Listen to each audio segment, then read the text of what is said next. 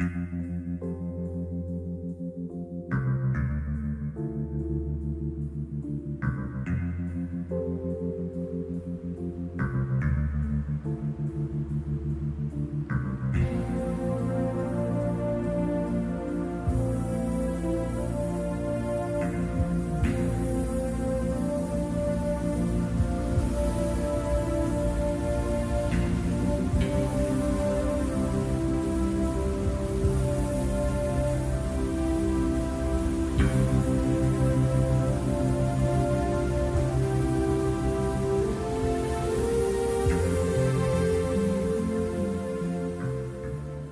Anos no mês, anos com mais um hoje,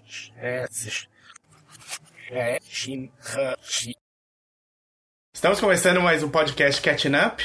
Eu sou o Mário. E eu sou o Davi. E hoje a gente vai falar de Twin Peaks, a última temporada só? A gente vai falar principalmente da última temporada, mas a gente vai dar uma geral em tudo aí pra você que não viu. E vai ser carregado de spoiler, mas não faz diferença pra Twin Peaks. Então, vamos lá. Se você quiser falar com a gente, nosso e-mail é podcastcatchingup.gmail.com ou pelo Facebook na página www.facebook.com é, Facebook http http dois, pontos barra barra www.facebook.com barra podcastcatchingup ou pelo Twitter. Eu sou arroba dedonato. E eu sou arroba o desinformante. Hoje a gente tem convidado especial oh, especialíssimo. que vai dar uma aula pra gente sobre Twin Peaks Até parece.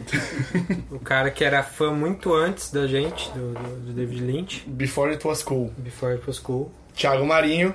Thiago é um montador famoso. Famosíssimo. Nossa, tô sentado na grana. Tá nadando no dinheiro. Tô. Concorrendo aí, com entrando em algumas alguns festivais, tá indo para Brasília, a, último, a última montagem sua? Pois é, tô com um filme que eu tive o privilégio de poder fazer junto com o meu mentor Estevan Santos, que é um grande montador, um dos 10 melhores montadores do Brasil. A gente montou o filme Vazante da Daniela Thomas ele tá agora no Festival de Brasília.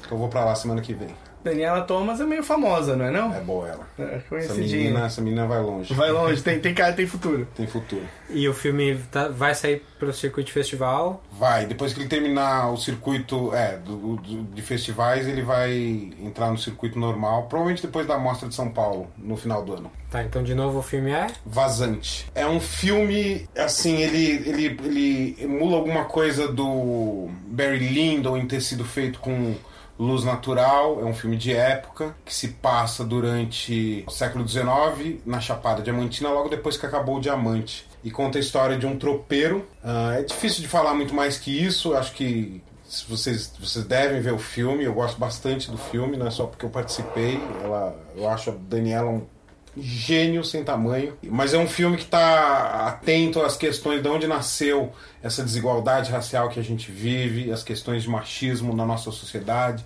especial na nossa sociedade de herança portuguesa. É bem interessante. roteiro é de quem? Dela e do Beto Amaral, legal. que é o produtor do filme, inclusive. E... Então, legal, vamos ver. É, filme da Daniela Thomas, você já falou duas vezes o nome, né? Vazante. Então, vamos começar com a tem que fazer errado. ah, né? é verdade. A gente tomou um puxão de orelha forte, culpa minha.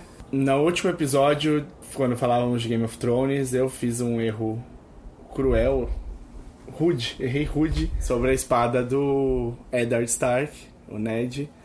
Ela não foi transformada em duas espadas, sendo uma a Needle, a da área. Ela foi transformada em duas espadas que ficaram para os Lannisters, porque ficaram muito felizes de aço eh, valeriano cair na mão dele. Uma a, foi a espada que ficou com o Joffrey, que chama é, Widow's Wail. Whale, sei lá. Eu. O Choro da Viúva. É. Ela depois, nos livros, agora tá com o Tommen. E na série, bom, na série o Tommen não tá mais, então vai saber o que aconteceu com ela. A outra espada que ficou com o Jaime e que veio a ser conhecida como Oathkeeper, porque o Jaime dá essa espada para Brienne. Então essa, essa é a situação. E a Nido, apesar de ser de Valerian Steel, não tem nada a ver. Não, não sei de onde veio. É, é só por causa do, do, do, material, né?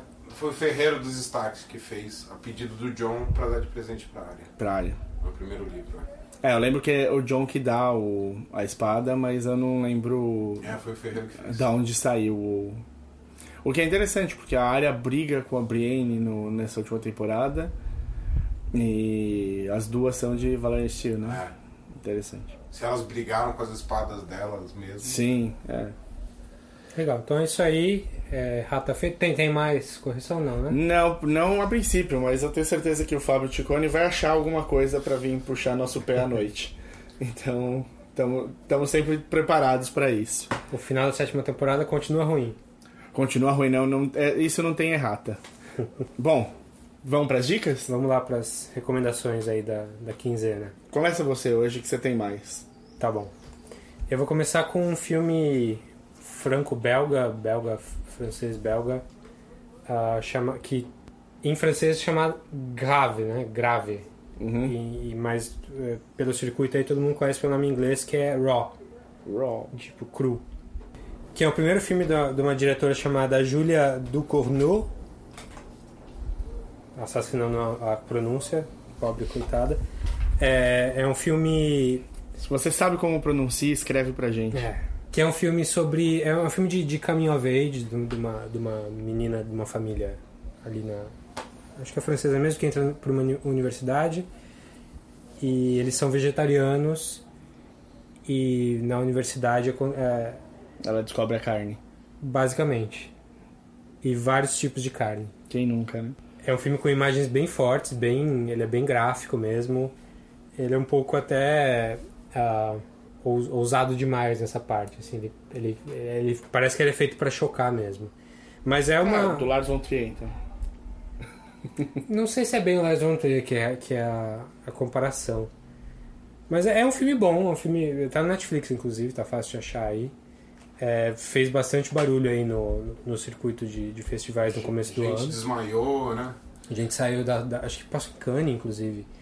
É, o pessoal abandonou a. Isso me lembra a aquele exibição. Guts do. Conto do Palianuque. Putz, esse conto é complicado. Eu não passei mal, mas eu sei. Eu lembro dele até hoje. Eu não muito saí bem. muito, eu não saí muito Também. inteiro do conto também. Eu li uma vez só e lembro muito bem dele Sim. até hoje. Vou ter que colocar ali o, o O linkzinho depois. É, mas esse filme, ele é. é- Ele chega. Ele é bem, bem forte mesmo e ele é bem, bem interessante que ele fala um pouco dessa cultura de, de trote universitário, que parece que lá é mais forte do que aqui, até mais. Na França, Pelo, Bélgica, pelo menos na, no contexto do filme. Não sei, sei não sei quão realista é.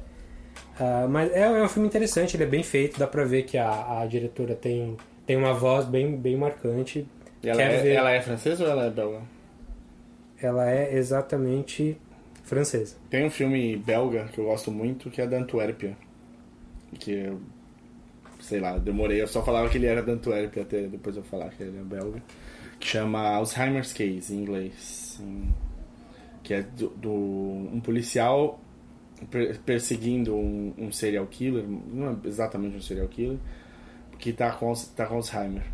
O serial killer tá causando. É. É, legal. É bem legal. Interessante. Ideia Eu-. Interessante. E, eu te, e o, o, o, o negócio todo é: o, se o policial for pegar. O, o- os dois são muito inteligentes, tanto o policial quanto o, o assassino. Se o policial for pegar o assassino no final, não é porque o assassino fez uma cagada. Não é, não é que ele fica burro de repente, é só porque um deu. Foi mais, mais inteligente que o outro, assim. Não tem um, não tem um personagem ficando burro no meio do filme, assim, Sim. que é o que eu não. A gente- que a gente mais vê, né? Tipo, Como é que chama esse? Alzheimer's Case. Eu acho que ficou. Amém. Putz, eu não vou lembrar depois o nome em português, mas é bem legal. Você sabe se tá no Netflix, alguma coisa assim? Não, mas eu tenho DVD, quem quiser emprestado. Mas enfim, o filme é, é belga, be- fran- franco-belga mesmo. É, eu, eu gostei do filme eu achei ele um pouco ah, autoimportante demais, assim. Ele se, se acha um pouco mais do que ele é. Mas ainda assim é, é uma recomendação boa se você gosta de, de coisas diferentonas aí. Principalmente se você gosta de, ah, de, de coisas tipo coming of age mesmo e de E se você curtiu Hannibal? Sim, sim. Então, essa é a primeira dica aí, Raw, tá no Netflix. É, eu não sei como tá em português, pra falar a verdade. Ah, mas se procurar pelo título original, o Netflix acha também. Sim, E. Bom, Aqui, nesse podcast, quem é convidado também dá dica, Thiago. O que, que você pode falar pra gente de bom? Então, eu, é, a parte das dicas é uma da parte mais preferida minha do podcast de vocês. Gosto muito. ah, inclusive, eu assisti recentemente, dica de vocês, Green Room e adorei. Achei muito bom mesmo esse filme. Então, minha primeira dica, e essa dica eu vou dar para vocês fazerem. Aliás, vão ter duas dicas que vão ser assim. Para vocês fazerem do jeito que eu fiz, que é você assistir o filme sem ler sinopse.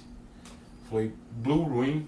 Eu assisti, filme do mesmo diretor, do, Do Green. Green. Room, me lembra o nome? Do diretor? Jer- Jeremy Saunier.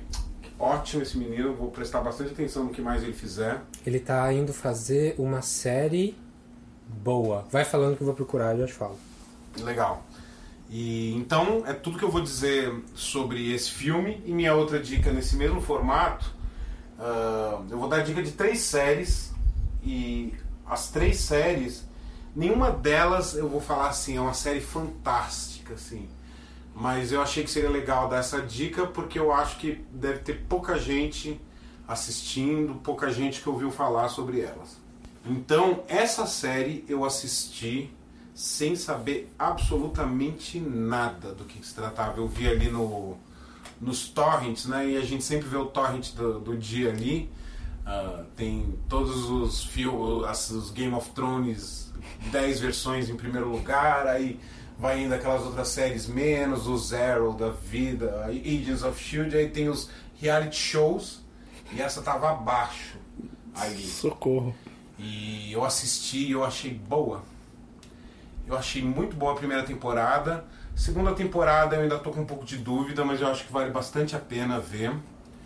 Ah, e sem falar muita coisa, porque eu acho que essa que foi a graça, eu assisti sem saber onde eu estava indo parar. A série se chama Fortitude, se passa numa cidade no Ártico, numa ilha, e vai acontecer um crime lá e vai gente investigar. Acho que é tudo que dá para falar, porque no meio do caminho ela vai te levar para outro lugar Americano? Ela é é uma produção também dessas de, de múltiplos países. Ah, ela tem de ator famoso o Stanley Tucci, que tá fantástico. Tem um ator do Game of Thrones que pouca gente conhece, ele faz o Benric Don- Dondarrion no Game of Thrones, o cara que tá de tapa-olho e tem a espada flamejante. Sim. Ele tá fantástico também. O que E morreu seis outros. vezes. Oi? O que morreu seis vezes. É, exatamente, ele mesmo. E tem. E o Tucci é incrível sempre. né? É, o Touch tá, tá impecável e tem alguns outros ah, rostos conhecidos. Se não me engano, tem a menina que vai ser a próxima Doctor Who. Ah, é? A doutora? A nova É, a doutora? próxima doutora, se não me engano. Bom, tem, tem a Sienna, eu não sei como é que pronuncia o nome dela, Sienna Gulroy, que é uma menina bonita que já fez um monte de filme, é ótima atriz também. Tem o ator que fazia o Frankenstein no. Como é que chama aquela série da Gabriel mesmo? Era da Gabriel? De... Pen- Penny Dreadful? Penny Dreadful. O ator que faz, que também é um, é um rapaz fantástico. A, a, a Sienna Gil- é, Gil- Gilroy, sei lá como é que fala essa É porra desse nome. É, ela, a primeira vez que eu vi ela, ela tava fazendo um papel em que ela tinha de ser muito bonita, que é a área do Eragon. O- Ah, era isso, ela fazia. Uma elfa, né? é. Ela tem cara de elfa, desses, desses atores e atrizes tem cara de elfa. Mas eu acho que vale a pena ver, principalmente se você não sabe pra onde que essa série vai te levar. Teve, tiveram duas temporadas, eles estão fazendo uma temporada a cada dois anos. Então tem uma esperinha longa, não sei se vai ter uma terceira temporada, porque essa tem minhas dúvidas aí sobre como foi essa segunda temporada, mas a primeira temporada eu achei bem boa mesmo, vale bastante a pena.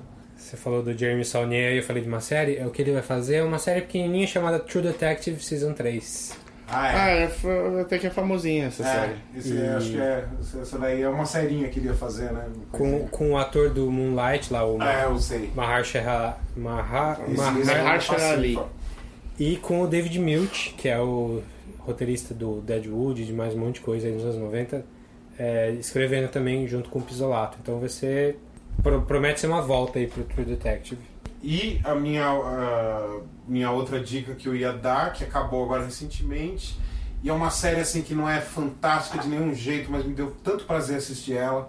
E pouca, tenho certeza que pouca gente ouviu falar, que chama Turn, Washington Spies. Já vi. Gostou? Eu vi, eu parei no terceiro episódio, era, é pesado, né? Ele é. É, é uma série histórica contando como durante a Guerra Civil Tinha. um- foi, foi forjado as técnicas de espionagem permeiam até hoje, os agentes duplos, os códigos para as mensagens. Então é um olhar sobre o, o, o jogo de inteligência que acontecia durante a guerra. É da MC? A, a guerra, do- falei guerra civil, Secessão. bobagem, guerra da independência, Ah, era a Independência? revolução americana Isso. da independência para brigar com a coroa inglesa. Turn. Turn, com o menino do Billy Elliot, o Sim. Jamie Bell. Tá O ótimo. Coisa. E eu achei uma série que, assim, ela é consistente. Do começo ao fim, tem sempre uma boa historinha, tem sempre informação histórica legal pra quem gosta disso. E ela acabou agora, finalzinho redondinho, bonitinho. Gostei bastante. Legal. É. Mário? Bom, eu tive pouco tempo porque eu fui obrigado a me jogar aqui numa sequência louca de Twin Peaks. Então, até rever a primeira e a segunda temporada e, e entrar de cabeça na terceira. E ainda tinha um, um, um filme pra ver aí no meio. Eu tive poucas coisas que eu vi, então eu comecei a assistir o- a nova série do The Tick. Gostou? Eu gostei, tá? Não, me falta. A a anterior era mais boba, né? The Tick era um desenho animado, assim, foi um desenho animado curto, cult nos anos 90. Sim. E aí a Amazon encomendou uns pilotos aí e por acaso esse piloto fez sucesso. Então, E- bem, bem maluco, é meio fricazoide, né? É um, é um pouco menos que Freakazoid. E ele está, ele tá um pouco mais sério do que a série anterior, porque eles fizeram uma série nos anos 90 que tinha. O cara do Seinfeld lá, de protagonista, o... Você Mas tá falando da série de 2000 ou da série atual? da série de 2000. Eu sei é que o- tinha o, o- o Richard, né? Ah, o protagonista é o Danny Putty. É o, é o Isso, cara, isso. o cara que namora a Elaine no Seinfeld. Isso. Que é pinta o rosto. Cristão, Não, é, ele. fã de torcida, né? De torcida organizada de... Não sei se de futebol americano. Mas deixa eu lembrar do nome da série que ele fazia no. Rules of Engagement, é isso. É uma série boba que fica, repete de madrugada na Sony. Então, se por acaso você tiver com, com insônia, você vai acabar vendo ele lá. Mas você tá falando não é dessa Não série. é dessa série, é a série atual que saiu pela Amazon. A Amazon tem esse costume, ele lança um, ela lança um piloto e deixa o pessoal assistir. Se o piloto for bem, eles, eles encomendam a temporada. Estamos, acho que no episódio 6 agora, do The Tick. Talvez 7 já. E não vai ser uma temporada longa, mas ela é divertida. Eu sempre, sempre acho que vale, a- vale a pena ver. Hello, epic tale, rife with destiny, adventure, blood loss, and good against evil.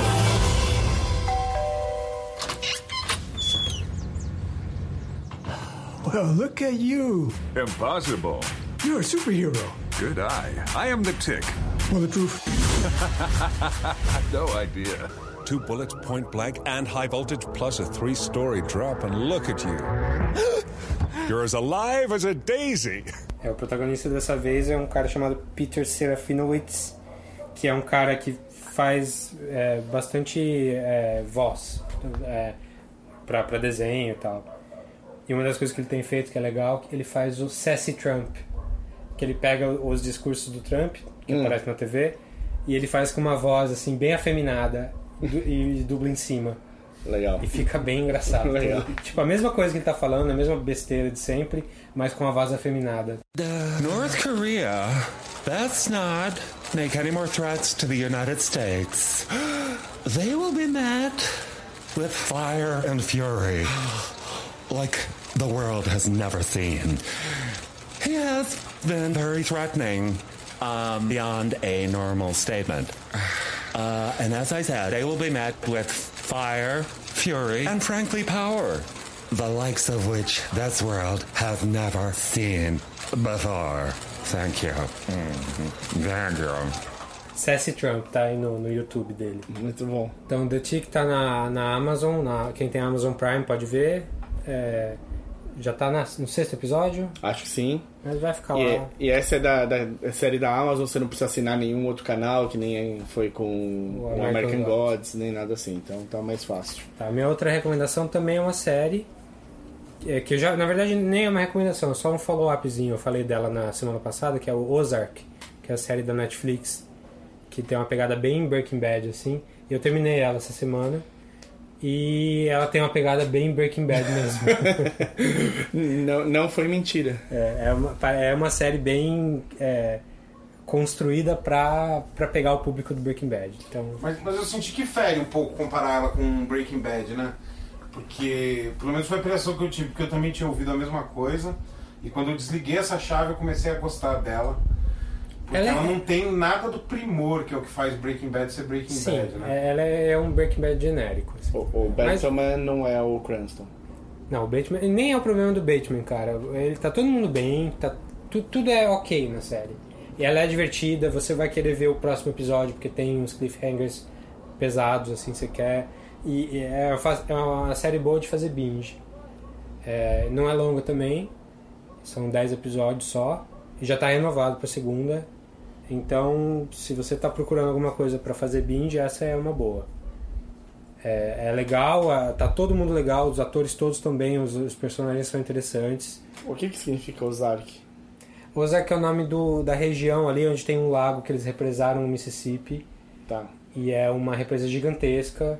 Tipo, que eles falam né, que, a, que a costa do, do- desse, dessa represa tem mais costa do que a Califórnia tem praia.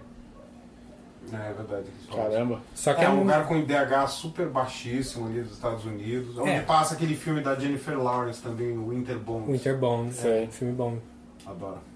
É, então é uma região meio pobre, mas que tem a parte de, dos turistas ricos que vão lá toda, todo ano para passar verão. Mas Que série... quando saiu no- um pouquinho depois do Okija lá. Já. Okija, sei lá, Okia. É. Você confundiu os nomes. Não, porra, Ozark aqui já pode crer. É. Eu vou falar de uma assim que eu também achei no torrent, nunca tinha ouvido falar, e mas acho que essa vai, ela vai gerar um barulhinho porque ela tá sendo bem, eu tô achando que ela que ela tá bem consistente e vão falar bastante. Chama Sinner, é uma série com a Jessica Biel, tá passando no USA. E uma coisa que eu achei interessante é que mostra, né, depois do Mr. Robot, que é uma série muito boa, não sei se vocês gostam Eu dela. adoro, eu adoro Mr. Robot, também é do. Sei. É do USA, eu entendi que é assim, sabe? Já que agora a gente fez Mr. Robot, a gente pode fazer alguma coisa Mais séria. mais séria. Não é nenhum Mr. Robot, mas é, é uma série, eu vou falar rapidinho aqui, assim, porque acontece nos 10 primeiros minutos. Ela é uma, uma mãe de família, casada, jovem, bonita, com um marido super legal. Um dia ela vai na praia, tem um casal jovem ali sendo promíscuo e ouvindo uma música, mas nada nada censurável ali, assim, só tão bem apaixonados e, e tudo mais. E alguma coisa dispara nela, ela pula e mata o cara. São os primeiros cinco minutos do primeiro episódio. E aí a série vai tentar descobrir o que que levou o que que levou a essa mulher que nunca tinha tido nenhum problema nem nada demais a querer a, a ter esse surto então tem o, o. Aliás, já que a gente vai falar de Lynch, tem o nosso querido Bill Pullman, do Estrada Perdida, presidente dos Estados Unidos do, do Independence Day. Independence Day. Ah, ele faz o policial que investiga. ah, e eu tô achando os personagens muito interessantes. O mistério tá me, tá me prendendo sempre pra ver o próximo episódio. Tá passando agora. Eles fazem a, a- se é uma questão, se é problema mental ou sobrenatural, ou já meio que já dá pra saber logo de começo? Ah, não tem nenhum hint de sobrenatural. Tá. É alguma coisa que aconteceu ali no- no, Na cabeça na dela. cabeça dela, alguma coisa relacionada com o passado dela, tem uma lacuna no passado dela. I'm guessing that this isn't where you thought you'd be when you woke up this morning, is it? I'm sorry.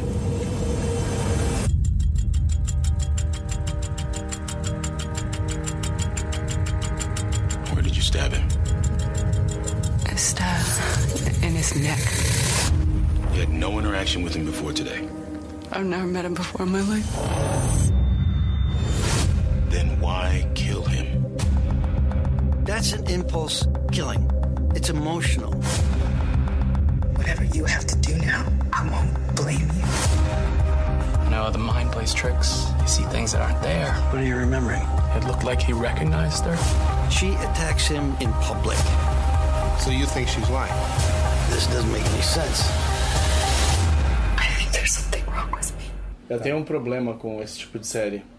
Porque é uma premissa interessantíssima. Você quer saber o que aconteceu, mas ela dura uma temporada. Resolveu o mistério, acabou. Como é que você continua? A É, não ser ser. que. Tem ou um, duas, né? Uma ou duas. É, a não ser que tenha, tipo, um, um pano de fundo que tá se tecendo a partir desse do que faz ela surtar. Nada, con nada, contra possível. uma, nada contra uma série ter uma ou duas Não, eu temporadas só adoro. Eu fico puto quando a série não faz. Quando é uma série que devia ter uma temporada e eles fazem tipo 50. Aí eu acho que é uma. Você perde completamente o tesão na série. Eu perdi um pouco do Homeland por causa disso. Eles tinham de ter explodido É, sem spoiler. Uhum, na primeira temporada.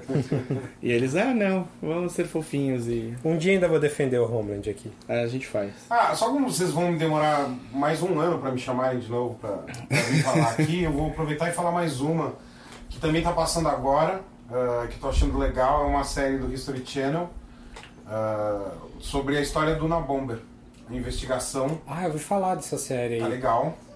É, o Paul Bettany faz o Unabomber, isso não é um. Né, a gente sabe quem é o. Desde o primeiro episódio ser revelado. O menino lá principal do Avatar faz o. Ah, ele tá vivo? Tá vivo, tá Que maravilha. Tá bem, tá bem, tá bem. Mandou um abraço. Ah, ele, tá- ele faz o investigador e é muito mais sobre o que, que eles tiveram que inventar para pegar o Unabomber, que é uma, um tipo de investigação onde você repara na linguagem do manifesto dele, o Unabomber. Sim. Uh, pra quem não sabe, né, o Unabomber foi um, um serial killer que mandava bombas pelo correio real, que aconteceu nos anos 90. Ele não foi pego Real por mais de oficial. 20 anos, né? Ele começou É. nos anos 70. E ele tinha esse. Ele tinha o cookbook, né, dele. É, ele teve um manifesto, ele publicou o, o manifesto dele e a partir da linguagem eles conseguem identificar quem que é. O A cara. linguagem que ele usava, os errinhos, é bem interessante. isso. Chamaram a Amy Adams do Arrival pra. É, tipo isso. Mas é, é um dos serial killers mais, mais prolíficos. assim, prolíficos não, mas que demorou mais tempo pra ser pego, né? Junto com o, Zod- o Zodiac, que talvez não tenha sido até hoje. Sim. É, mas é, eu ouvi falar muito bem dessa, dessa série aí, pelo menos. É, que a galera que tá escrevendo teve contato com. Tipo, um deles é um dos agentes que foi. Ah, é? é. Ah, que interessante. E o History tá ficando bom então. Porque Vikings Tá fazendo, já é. era. É. Já, Já foi tá um em- upgrade é. né, do que os programas pra TV que, que eles faziam antes. Sim. E o Vikings é, é campeão de audiência. Hoje em dia todo mundo. Bem bom. Acho que se sair o bonequinho da Funko, você tá mandando bem. é, isso aí. Então, que bom. Mário. Eu também assisti o primeiro, aproveitando do Room 104, dos irmãos do Plus lá. Ah, tô bem interessado nesse aí também. Vale a pena. Da HBO, né? É. É uma série de antologia. Oito episódios, acho só a primeira temporada. Cada episódio não tem nada a ver com o outro, é só se passa no mesmo quarto de hotel. Sim. E vale a pena. Assista, porque eu sei que tem sua cara, inclusive. Tem um episódio é, é de missionários mormons, inclusive. Eu não cheguei. Legal. Eu tô, tô mó a fim de ver, vou assistir. Vê, assiste, é bem feito mesmo. É, é HBO, né? Não tem muito onde errar. Pra quem gosta já dos duplas, eles estão. Tem um, um, um twistzinho no estilo, mas tá legal. Vale os oito, as oito horinhas, você vai perder aí. Legal. É, também vou na HBO rapidinho. é, começou a série nova do David Simon e do Pele, Pelicanos. Então, é, a- o time que fez o The Wire no, no 2000, 2003. é, eles lançaram a série nova com o, o James Franco explorando o submundo do, de Nova York nos anos 70 e que acabou virando a indústria da pornografia depois. A série chama The Deuce. Teve só o primeiro episódio, longo, tem uma hora e vinte episódio. Ah, o que é um problema. Aliás, é, séries. Uma das coisas que me, me barra na entrada das séries é a duração do piloto. Se o piloto é muito longo, às vezes eu prefiro ver um filme. Até hoje eu não vi Sense8 por causa disso. É mesmo? Porque o primeiro episódio era muito longo. Eu falei, ah, tem, tem tanta coisa mais que eu quero ver. Acabei não, não entrando. O- nesse caso eu abri uma exceção porque era coisa de gente que eu gostava muito. Né? David Simon é, não fez nada que eu não gostei até hoje. Apesar de não ter acabado tremer ainda, vou acabar. É, mas é uma série bem legal, é com o, o James Franco fazendo gênios. Você gostou do Treme? Tremer, gostei. É, pra mim é. É que tremer é difícil. de é, é difícil. Eu vi, eu vi a primeira temporada muito aos trancos e barrancos e eu desisti. Eu vi as duas primeiras, aí demorei muito também. A Liz Lemon do Third Rock tem um, episódio, tem um episódio que ela fala. Okay, kids coming. Show to save. DVR at 98%, but I'm just never in the mood to watch Treme. Okay, first things first, I'll watch a bunch of Tremes.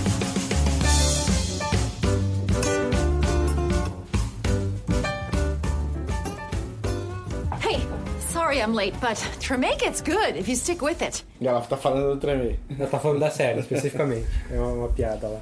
Mas realmente é bom, eu preciso acabar ainda. Mas o The Deuce, o James Franco faz irmãos gêmeos, bem submundo, bem época do Taxi Driver mesmo, bem sujo mesmo. Times Square, só. Deuce é por causa de dois e não de dropping a Deuce. Assim. é do, da, da carta Deuce, porque eu, também é porque ele é gêmeos. Sim, sim, sim. Mas enfim, é, é, tem a Maggie Gyllenhaal também, fazendo uma prostituta que não, não quer saber de pimp. Saudade dela também. Trabalha, só, trabalha por conta. Tem, tem mais um pessoal que você vai reconhecer do The Wire bastante. É, é uma série que. Idris Elba? Ó, Idris Elba não. Mas tem. mas tem bastante. Você vai assistindo a série e fala, com esse cara, com esse cara. Geralmente do The Wire. Na verdade, assim, na HBO, se for negão, 90% Passou, de é. chance é de ser do The Wire. É. É o, é, é o melhor casting que você pode pe- pegar pra isso. Todo mundo ficou famoso depois, todo mundo mandou super bem na série. É foda, os caras são foda. É, e gente que era desconhecida, né? Gente de Sim. Baltimore mesmo. Não, é pinçado, assim, tipo, os caras são muito bons. Então a série é The Deuce. É, fiz só o primeiro episódio, que é só o que saiu até agora, mas promete, dá pra, dá pra esperar algo grande. Não, não tá um Bug Nights ainda, mas tá no universo do Bug Nights, só que em Nova York, não em Los Angeles. Mas pode ser que daqui a alguns anos a gente olhe pra, pro The Deuce como um novo The Wire. Assim, que é bem. Tá falando de vários assuntos, não só. Tá falando de um pouco de política, um pouco de, de sociedade, um pouco de crime. Legal. Potencial.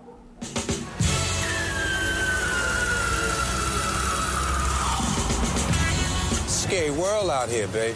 Thoroughbred like you, we would own this damn street. I'm gonna keep what I earn. I don't need you. I don't need anybody else to hold my money for me. Frankie, you still owe Tommy everything, including today's fee. Frankie, he owes everybody in New York City. My name's Vincent. My twin brother. We don't have the cash to cover his debt. We gotta get it and deliver. No late payments. Understood. Everyone against the van. If I was you, gentlemen, I would take any offer that moved your ladies off the pavement. Tem mais algum pra falar aí, Tiagão? A gente foi, a gente foi deixando, tirando dele ali o máximo. Eu vi só mais um, porque obviamente eu continuei assistindo stand-up, porque é pra dar aquela apagada na cabeça, assim. Eu vi o novo do Mark Maron. Ah, eu vi também. Eu, eu imaginei. Bom. Bom, bom. Chama Too Real, né? É. E vale a pena, eu tô aqui esperando. Que dia é hoje?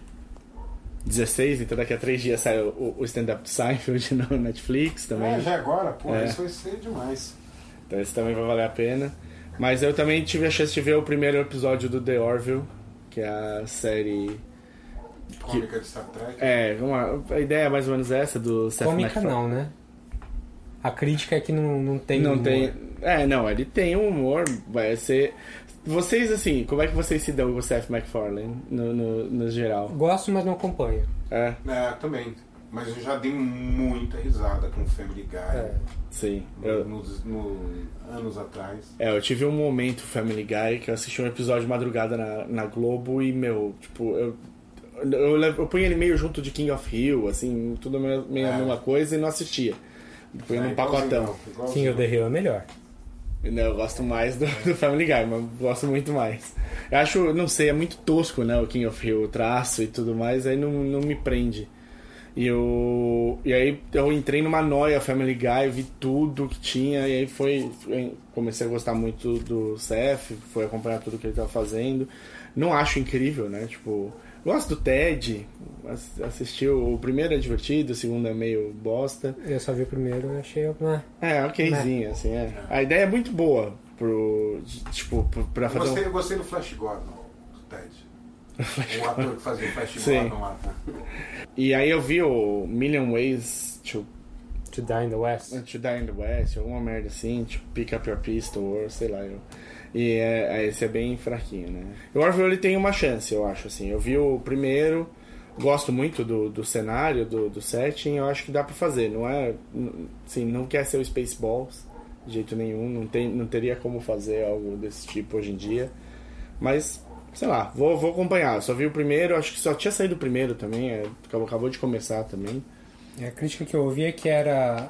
Tinha, quase não tinha humor e era. Parece que ele tava querendo muito ser o Star Trek mesmo. Sim, então ele leva mais a sério do que o pessoal tava esperando, eu parece acho. que não é uma, uma paródia, parece que é só. Eu vou acompanhar o. o... si- Sitcom no espaço. No sitcom no mundo do Star Trek, nada. Bom, enfim, não vi ainda pra, pra falar. Eu vou acompanhar o William Shatner e eu deixo vocês a par do que ele tem falado, porque. Não sei se vocês seguem o Shatner no Twitter. É, é Shatner mesmo. Ele, ele fica assistindo série e dando a opinião dele sobre tudo, briga com os atores da série. É um, meu, uma figura.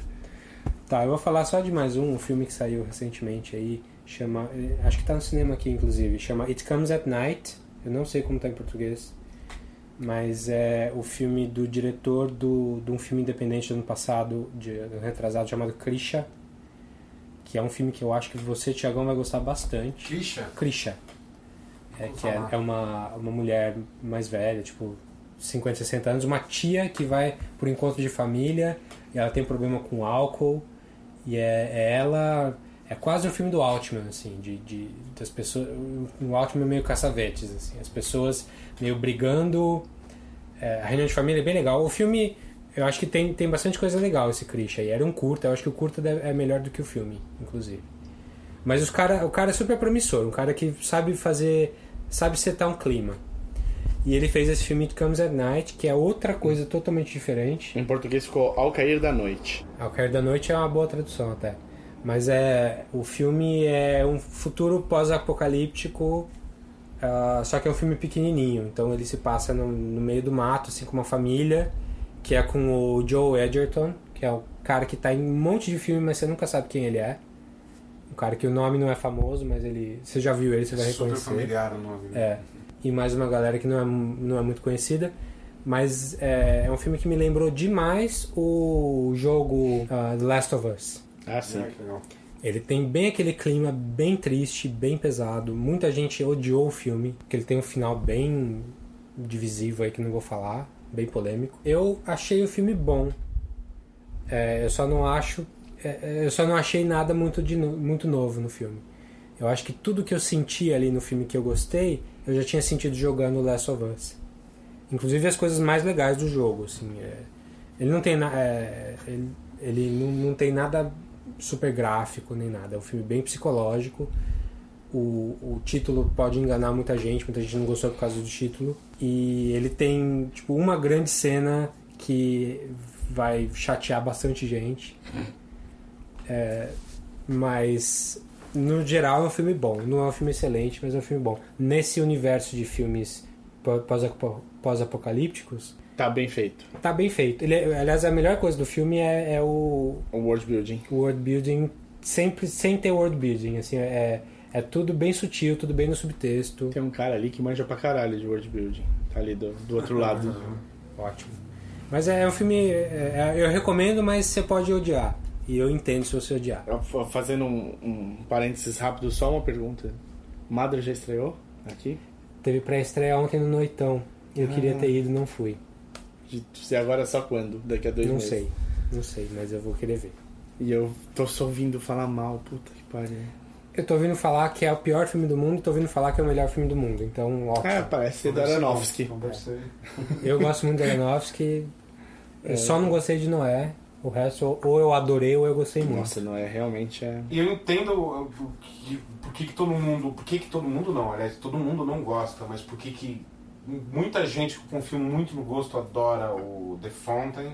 É, The Fountain é um dos meus eu- filmes preferidos da minha vida. Tá no meu top Ficou meio 3 também. desconectado ali um pouco dele. É. Mas eu entendo, eu entendo tudo que vocês gostam. Eu entendo que é um filme bem consistente. Então, É que me- mexeu no- nos lugares certos pra mim, assim. Esse é o principal, não. é. Mas só corrigindo aí, você falou que o nome do filme novo é? Ao cair da noite? Não, não. Mother. Mother! Não é Mother. É Mother! É. Tem, tem uma exclamação no título. Então vamos começar? Essa... Vamos começar. Vamos falar um pouquinho da nossa relação com o Lynch, né? Eu O acho que David sim. Lynch, criador. É, não precisamos ir pela, pela filmografia toda dele, porque é, é grande e vai demorar muito. Mas o que, que a gente acha aí do, desse, desse maluco aí, desse diretor? É, vamos começar o Thiagão acho que é o maior fã do Lynch aqui, né? É, não temos gosto muitas dúvidas. muito. ah, costumo dizer que eu pouco entrei para fazer cinema, porque na, no- durante os colegiais eu descobri a série Twin Peaks. Na verdade, é assim, Twin Peaks, mesmo a série, eu tenho uma memória de ter coisa de 12 anos, 11, 12 anos, quando passava aqui no Brasil. Passou só pela metade, né? Passou uma temporada e meia, eles, eles É. largaram mão. É, mas mesmo assim, naquela época não tinha nem consistência, era domingo à noite, depois do Fantástico. Eu tinha que ir lá pra minha quinta, sexta série, sei lá, no dia seguinte, não era. Não, era, não dava pra ser um, um- um espectador fiel, assim. Mas eu lembro de cenas e eu lembro que aquilo mexia comigo. Ah, eu lembro especialmente ali de um investigador do FBI que usava sonho para resolver as coisas e aquilo já me instigou de um jeito muito sério. E aí, nos anos 90 mesmo ainda, é, eu sou velho, gente.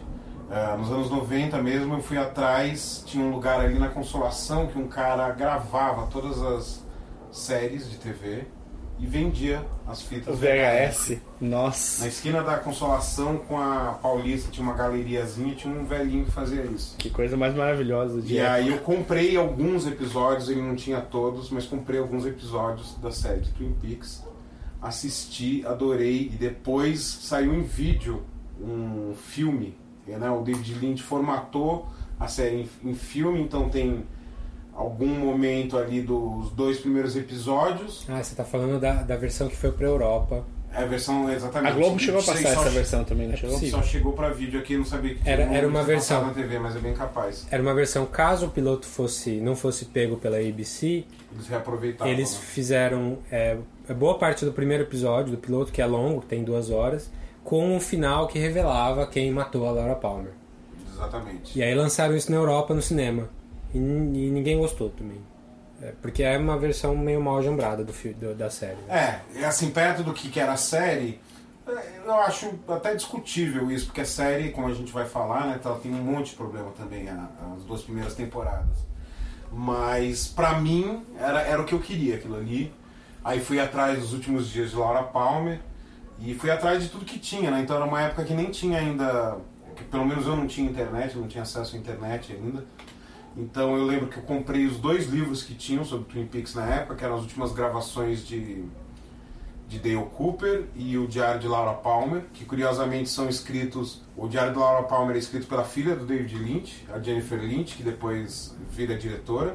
E o, as gravações do Dale Cooper, se não me engano, é escrito pelo irmão do Mark Frost, que também é um diretor de, de, de, de episódios de série. Aí se você procura ele no IMDB, você vê que ele fez um, um episódio aqui e outro lá, assim, de alguma coisa. E aí eu fiquei muito obcecado por isso, e aí um pouquinho depois saiu Estrada Perdida, e foi o último filme que eu assisti antes de decidir Que a você fazer fazer cinema. cinema. Então um cara que marcou muito, assim, minha decisão profissional da vida. Estrada Perdida pegou a gente de jeito, né? Nossa turma toda. Você foi uma vez comigo no cinema, né? Foi, foi. Na época. Eu não vi vi esse filme. mais de 20 vezes no cinema. Estrada Perdida. Nossa. Esse, esse eu ainda não vi. É um dos. Das, das dos- suas falhas com Um dos o três Lynch. Lynch que eu não vi, eu acho. Eu não vi o último. É o Inland Empire também não vi. É, e Dune, você tem alguma ligação com Dune? Você que gosta de Tenho. sci-fi? Porra, tenho. Eu, eu gostava, né? Eu gostava do filme. Hoje, difícil falar que. Que gosta É um ainda. filme todo meio destrambelhado, assim. Mas tem o Sting de sunguinha. Tem o Sting de sunguinha, tem. Tem, tem, tem umas coisas legais ali, tem um visual bonito, tem um clima. Melhor que os efeitos especiais deixavam em Podia ter sido 84. tantas coisas que ele não foi. É, ele não era o, o- o Duna do Jodorowsky, né? E eu, naquela época eu também já tinha visto Veludo Azul e adorava. Adorava. Veludo Inclusive era um dos filmes que caía no vestibular da USP de cinema, tinha uma prova específica. E do ano que eu prestei, ele foi um dos filmes que caiu. E, e o seu contato com Lynch? É, o meu contato com Lynch acho que começou com Duna mesmo. Porque minha mãe gostava muito já do livro, e aí quando saiu.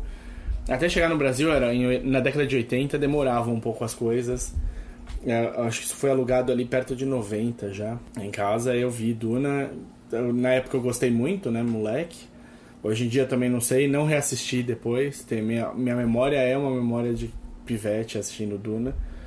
E Aí eu pulei já direto, acho que pra. Eu lembro de Twin Peaks, eu lembro de quando passava.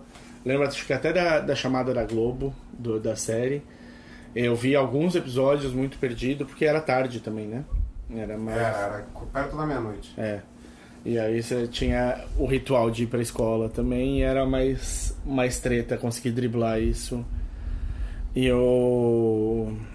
Mas a minha mãe gostava bastante de Twin Peaks também, então eu sabia que era devia ser muito bom. E aí veio a sequência Lost Highway e o Mulholland Drive, né? Que me, que mexeu bastante, marcou bastante a, no, a nossa turma de amigos. Eu e o Thiago, a gente cresceu junto. Vem da mesma root. É. Isso pegou. E, te, e lógico, em algum momento nisso, no meio disso tudo aí, assisti Veludo Azul também.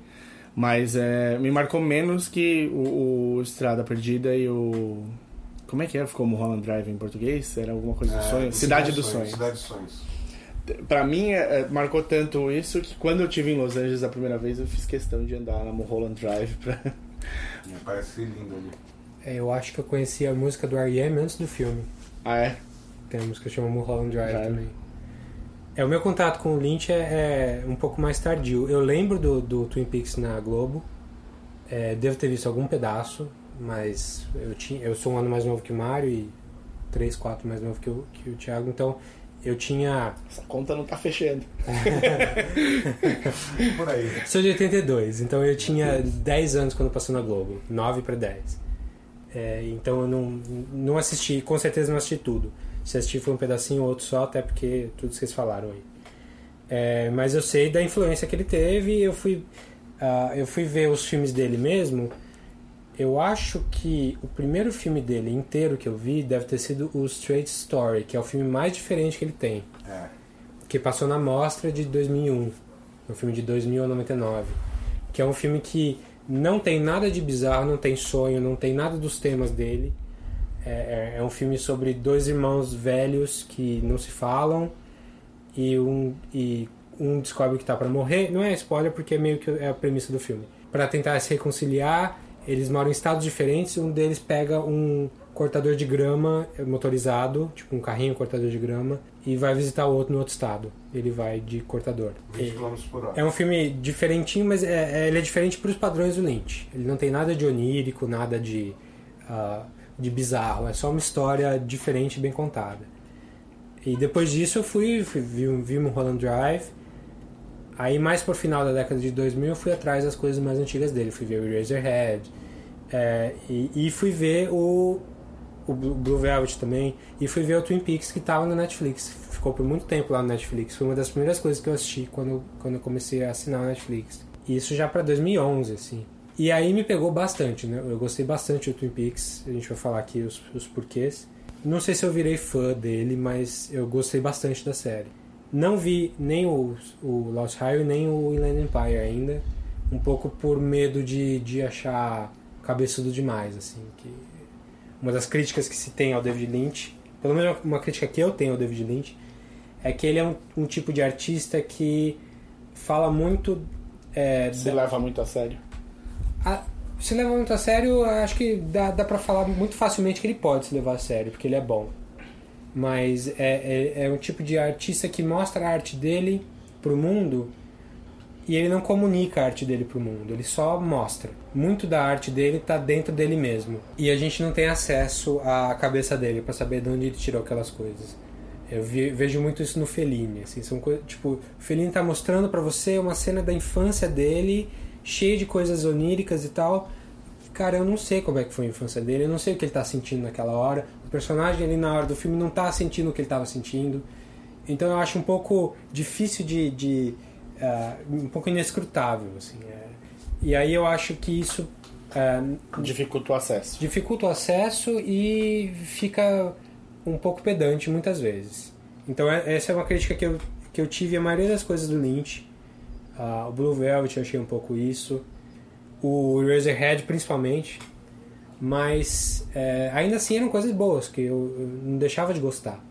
Porque o cara é um bom artista. Difícil, pelo menos, falar pra mim o que ele tá, o que ele, o que ele tá querendo passar. Eu não acho que ele esteja querendo passar uma coisa específica. Mas quando ele faz, ele faz de um jeito tão bom que é interessante mesmo assim. E eu acho que isso é o tema dele pra mim. É, é um cara que ele vai falar no seu inconsciente que é- parece uma coisa meio de guru assim, fala, busque dentro de você a resposta pra coisa que pra mim é super babaca quando quando eu ouço alguém falar isso. Mas quando ele fala, faz sentido. Então quando você ouve esse tipo de, de, de, de resposta procure dentro de você, é, geralmente o cara é um charlatão. Mas no caso do Lynch, ele é um artista de um nível em que ele consegue é, tocar o, o, o seu inconsciente de alguma forma. Assim, a- a- as coisas que ele mostra pra você, te- se você realmente se você parar pra pensar, você vai achar alguma resposta. E vai ser uma coisa interessante. Da visão, eu queria fazer uma, uma.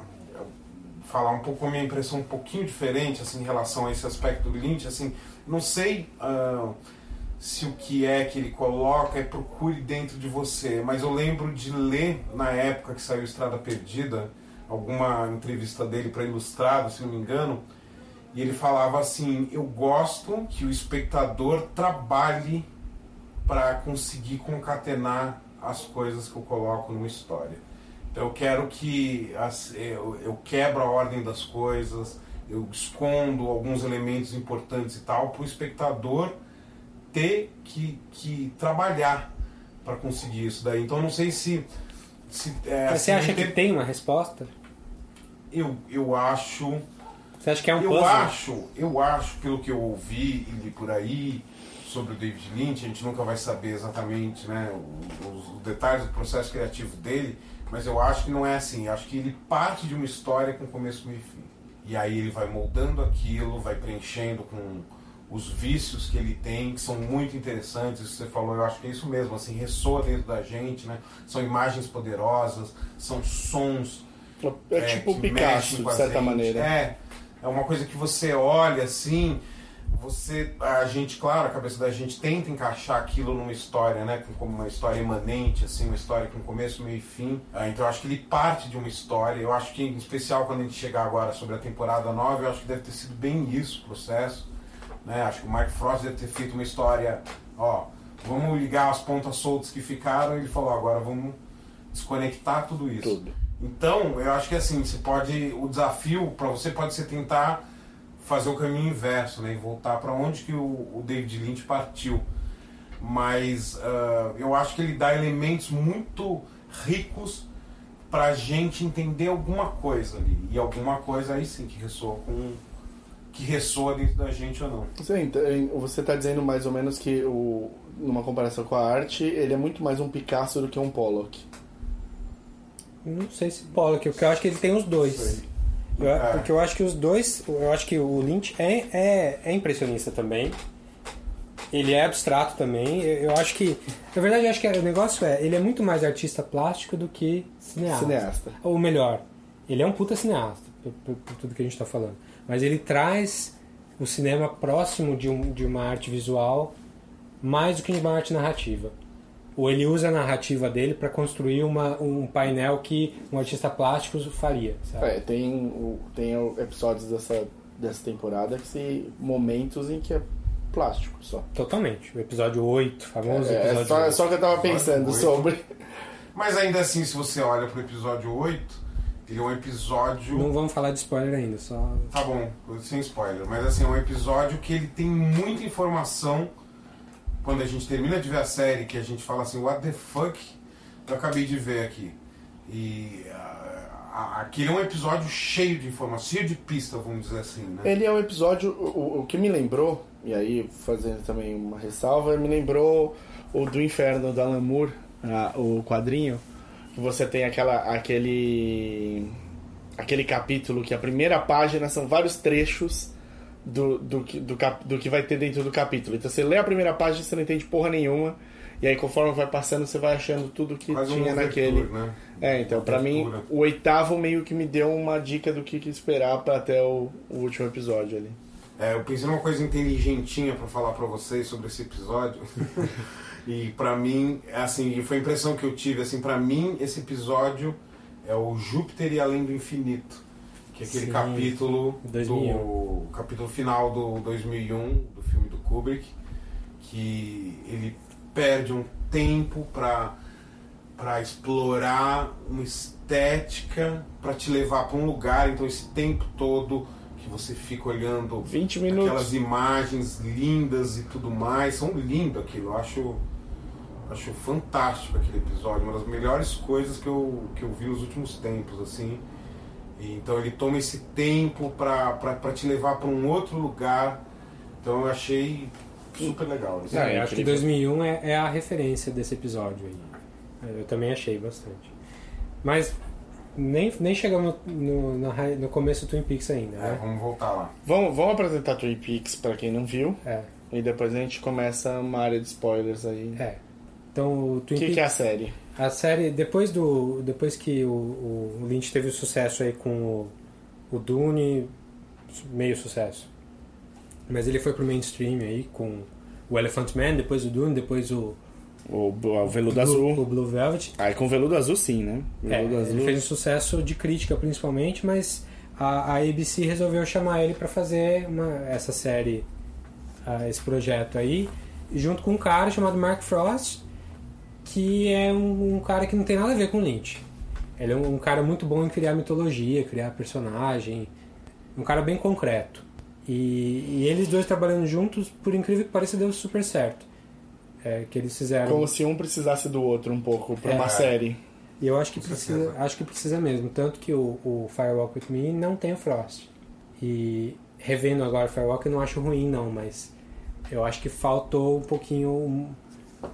Bom, a gente vai chegar lá, vamos lá. É, então Twin Peaks é a série da ABC que foi um sucesso, assim, que mudou o, o panorama De da, séries. da TV até hoje. É, reverbera muito até hoje. Algumas coisas que têm influência diretíssima do Twin Peaks. O X-Files. tanto tem Fácil. Que tanto no setting, porque é é em Vancouver, Quanto no ator, não. quanto no, no, no, no ator, mas de ter o, F, o FBI inve- investigando, Investigando alguma caso. coisa eh, Absurda. meio sobrenatural. ah, é, e todo mundo que, que vê a partir daí, assim, toda a série acaba pegando um pouquinho do Twin Peaks.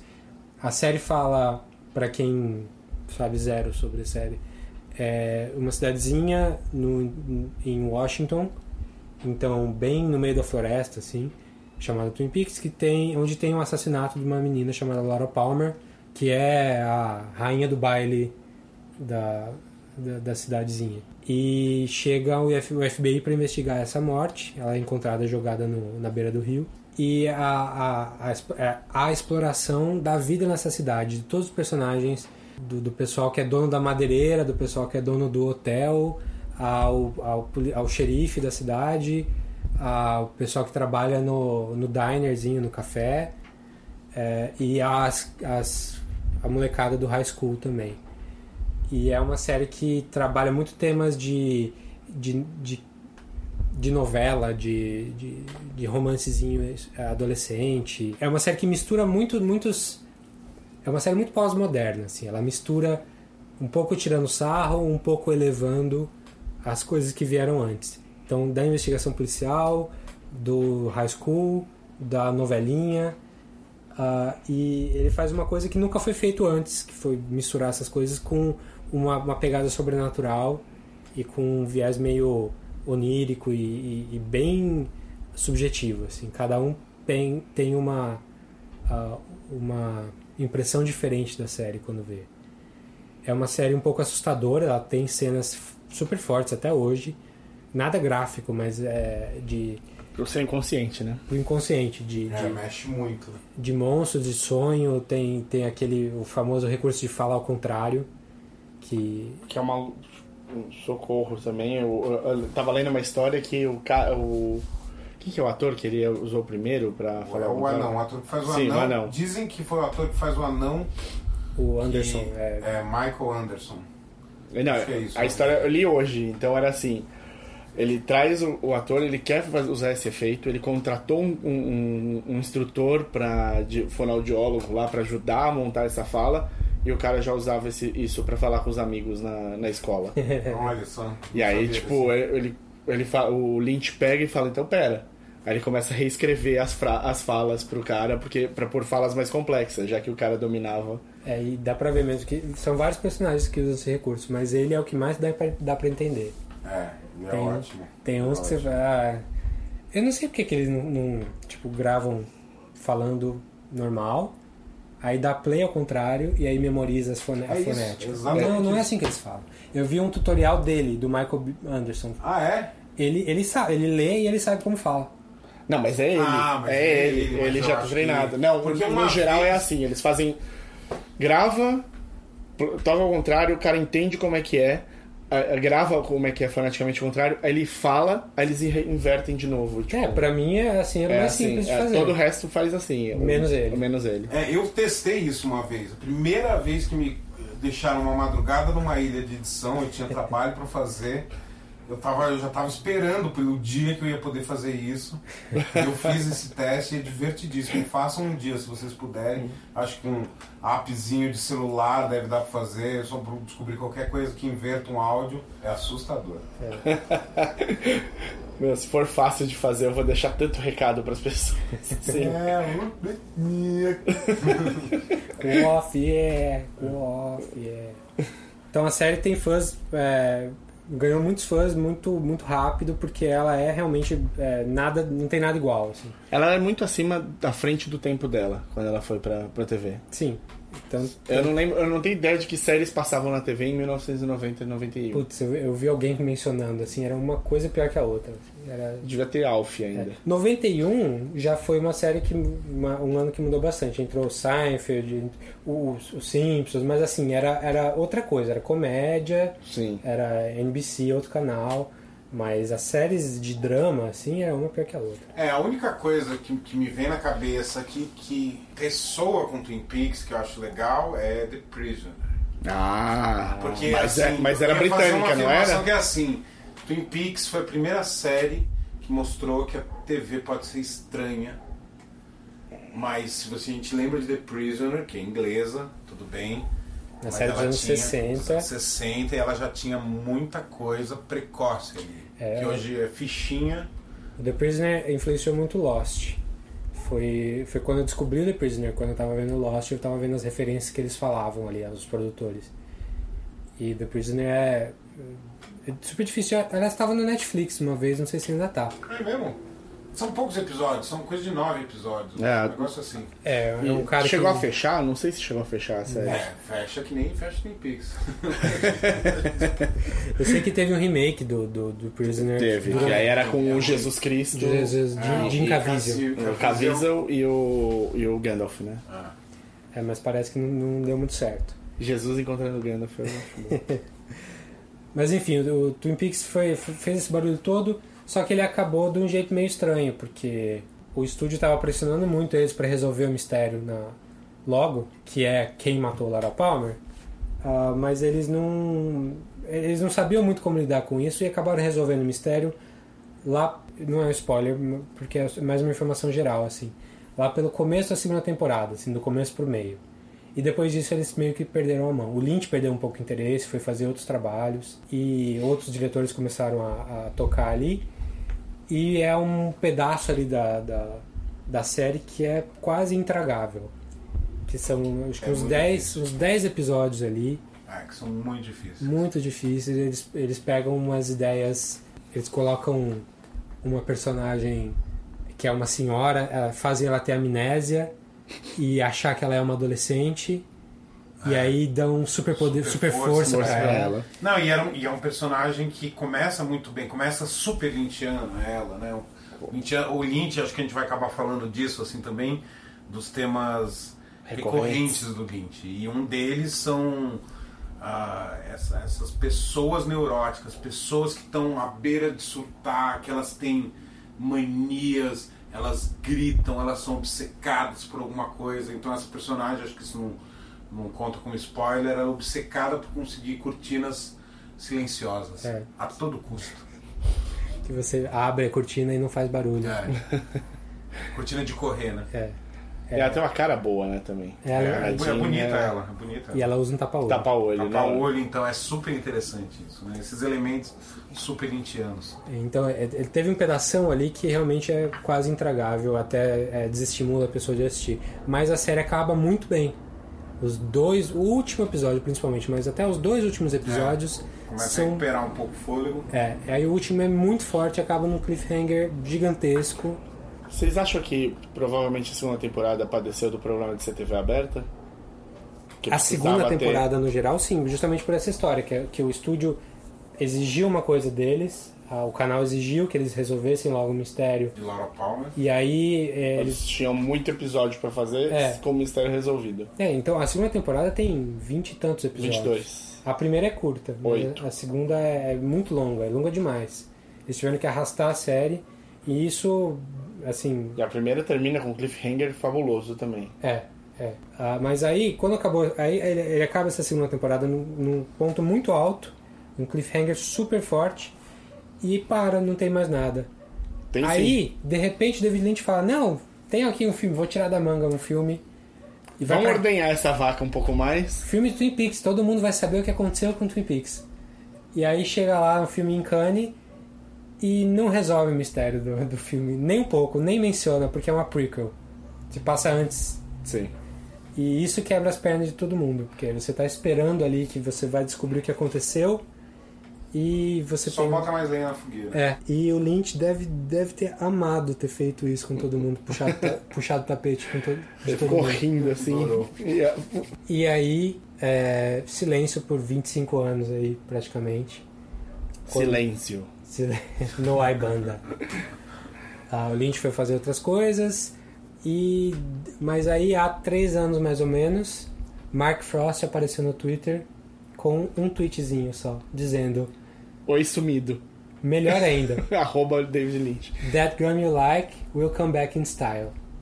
Que é uma das frases que o, o anão fala. I've got good news. That the mule is going to come back in style. The Arm, né? The Arm. The Arm. É. Ou, no- nos créditos ele é The Man from the Other, Other Place. Place.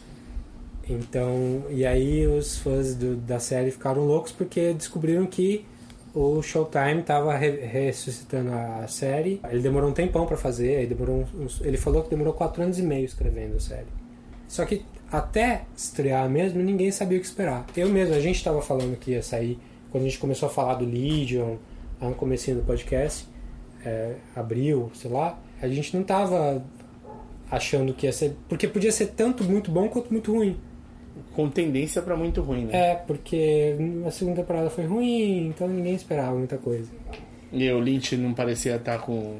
Fazia 10 anos que não fazia nada, que o William É, Empire ele não, de pare- não 2006. parecia estar com todos os miolos no lugar mais. muito cigarro. E aí ele deu um tapão na nossa cara, né? Teve um, até um pedaço, um momento ali que ele é, ameaçou abandonar, Teve. porque o Showtime falou alguma coisa. Ah, Devia estar querendo colocar algum, algum arreio nele ali. É. E dá pra ver por que, que eles queriam fazer isso, porque a série é muito diferente do que você esperava. né? Tá, tá surtado. É, e ele, e ele depois ele jogou.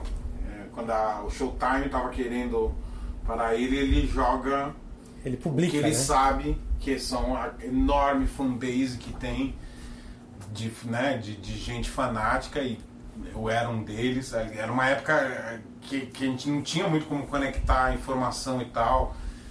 E aí ele vai lá e só fala assim, é gente, eu tô parando, acho que não vai, acho que não vai rolar, eles estão querendo me limitar, acho que o pessoal deve ter voado ali no, no saque da, do Showtime e falou Don't you dare. É. É uma coisa. é, Deve ter tido. Eles já deviam estar gravando, inclusive. Deve ter sido uma coisa muito no final da história. Assim como fizeram com a Fiona Apple quando não deixaram ela lançar o terceiro CD dela e todo mundo mandou uma maçã pra gravadora, mandaram um bebezinho do Eraserhead pro Showtime. Que bizarro. Bom, aí o David Lynch. ah, então essa série estreou aí em, em maio e começou explodindo cabeças. Aí a gente vai falar por quê quando a gente for falar de. quando a gente for detalhar a parte com spoilers. Mas antes disso, o que a gente tem pra falar é: é uma série que você tem que assistir. Se você tem o mínimo interesse por, por cinema ou por, por série de TV, ah, Twin Peaks é mais do que lição de casa, né? O que você deve ter, porque você tá ouvindo essa, Pois é. esse podcast até agora, então Então, se você não viu ainda, é, infelizmente não tá mais no Netflix, mas tá, tá no Hulu, se você tem aquela história do VPN que a gente Vocês falou. dois, te- eh, pensa que vocês são taggers. Aquele esquema assim, se você gostou de, assista tal coisa. Se você gostou do que, assista... Acho que no mínimo X-Files, assim, pra falar, para começar de baixo. Você gostou de Arquivo X? Se você, eu acho que se você gosta de qualquer momento what the fuck assim, enquanto cliffhanger, sabe que você vê uma coisa, você não entende nada, mas você precisa saber, Saber. daquilo. Lost, com certeza. Se você gostou de Lost, com certeza vai de certa forma reverenciar aí Twin Peaks pelo menos pelo que ela significou. né? Isso falando das duas primeiras temporadas, Sim. claro. Né? Você tem algum. Não, não, eu tô, tô com vocês. Eu É. acho que essas duas são boas. É, se você gostou do Mulholland Drive, que é um filme que acho que teve um, um bom público aí do Lynch, você vai adorar Twin Peaks, assim. Principalmente o retorno agora, essa, essa temporada nova, eu acho que é, é mais Mulholland Drive do que, Ah, sim, é mais. do que o resto. E eu, eu queria poder falar Fringe, mas acho que Fringe é muito light em comparação. Ah, mas pode ser. Eu acho que todas essas séries aprenderam isso mesmo, assim, aprenderam que, dá pra você ter um pouquinho mais de liberdade, você não precisa sempre estar passando a mão da cabeça do espectador. É, tipo, pegando pela mão, né? Tudo, Vem cá, explicando tudo. Confia, confia, confia. Você pode ter uma resposta ou não. né? Mesmo se não tiver resposta, você vai sair, no mínimo, intrigado. É, e, e essa coisa, né? O durante é muito bom, assim, sabe? As imagens, todas as cenas oníricas que tem lá na primeiro, segundo, terceiro episódio de, da, da primeira temporada, eles já, eles já valem muito a pena, é uma coisa muito única, assim, muito, muito bom de ver, muito bom de saber que tem gente gerando essas imagens, assim. É, Se por acaso você seguiu nossa recomendação no episódio de podcasts, quando a gente falou do Welcome to Night Vale, é, e ouviu essa- esse podcast, que é aquela rádio comunitária, ah, onde acontece um monte de coisa super bizarra, meio engraçada, meio de terror, é, se você gostou daquilo, você tá em casa, porque aquilo é filho direto do Twin Peaks. Mas basicamente Twin Peaks é uma coisa de enjoy the ride, né? É, é, você você não vai entender muito e não é pra entender muito confia, mesmo. só confia que as coisas vão andar. É, é, é, é arte mesmo, no, no melhor sentido da palavra. Então, é, você vai achar engraçado, você vai achar assustador, você vai achar intrigante é, e você vai achar ruim em alguns momentos, e tudo bem. É só não se apegar a essa parte que é ruim, porque tem coisa boa é, por trás disso também. Bom, vamos pro spoiler?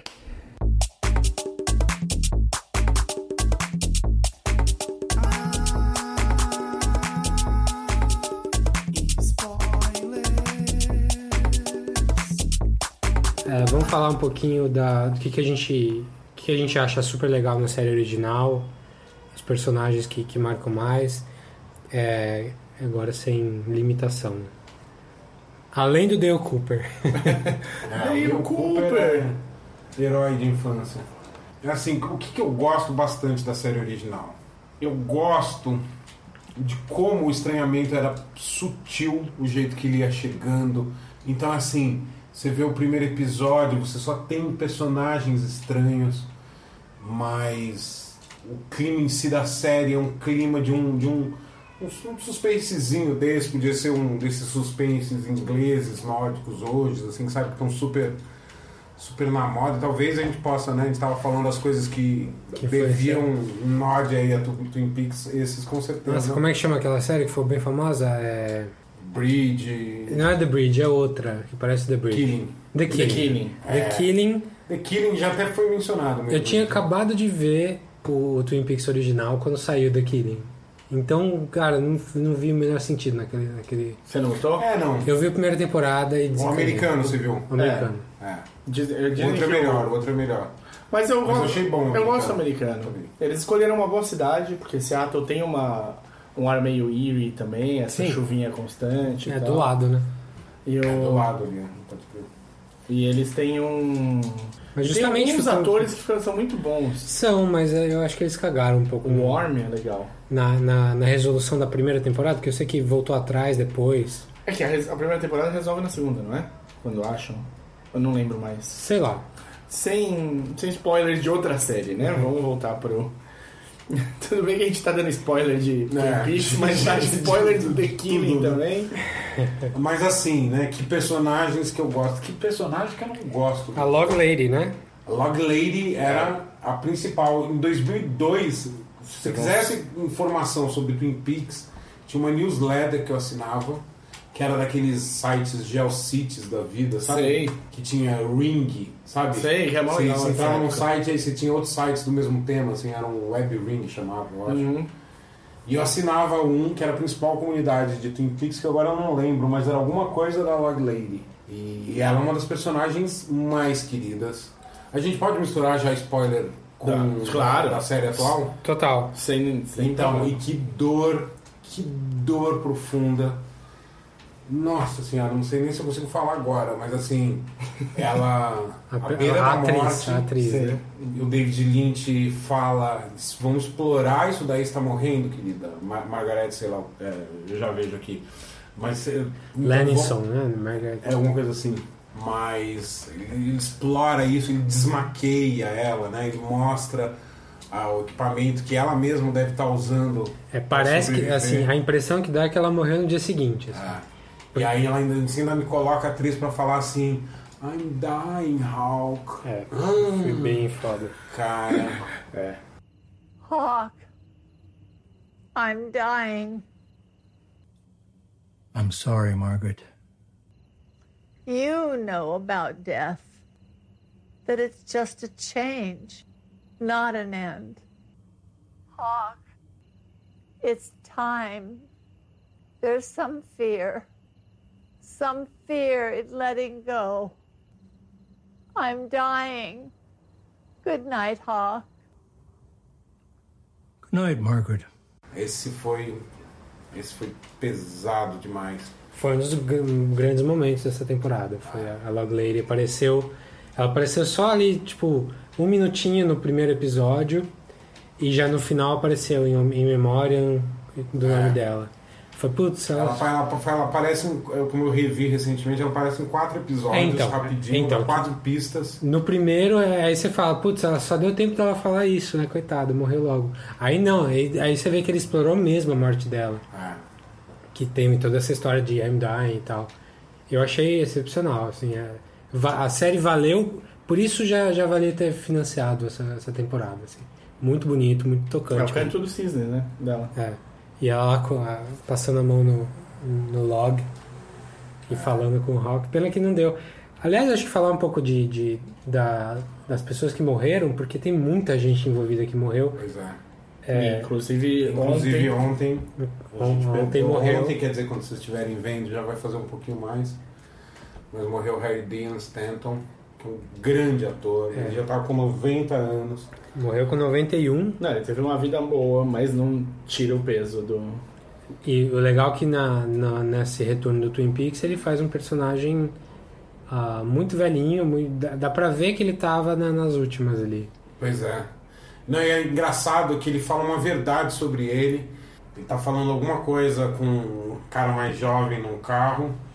E ele fala assim, né, não, você precisa tomar cuidado com isso, que isso não é bom pra você e tal. E aí ele fala, vou fumar um cigarro, você quer fumar também? Fumo. Aí faz um comentário sobre cigarro e ele fala assim, eu fumo há 75 anos, todo santo dia, e tô aqui. I've been smoking for 75 years, every fucking day. E é verdade sobre ele também. Ele É ator? desde os 15 anos de idade.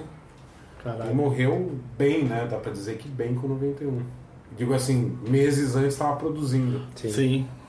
Então morreu ele agora, mas já tinha morrido o Miguel Ferrer, Pois é. que faz o, o agente o Albert Rosenfield, Rosenfield.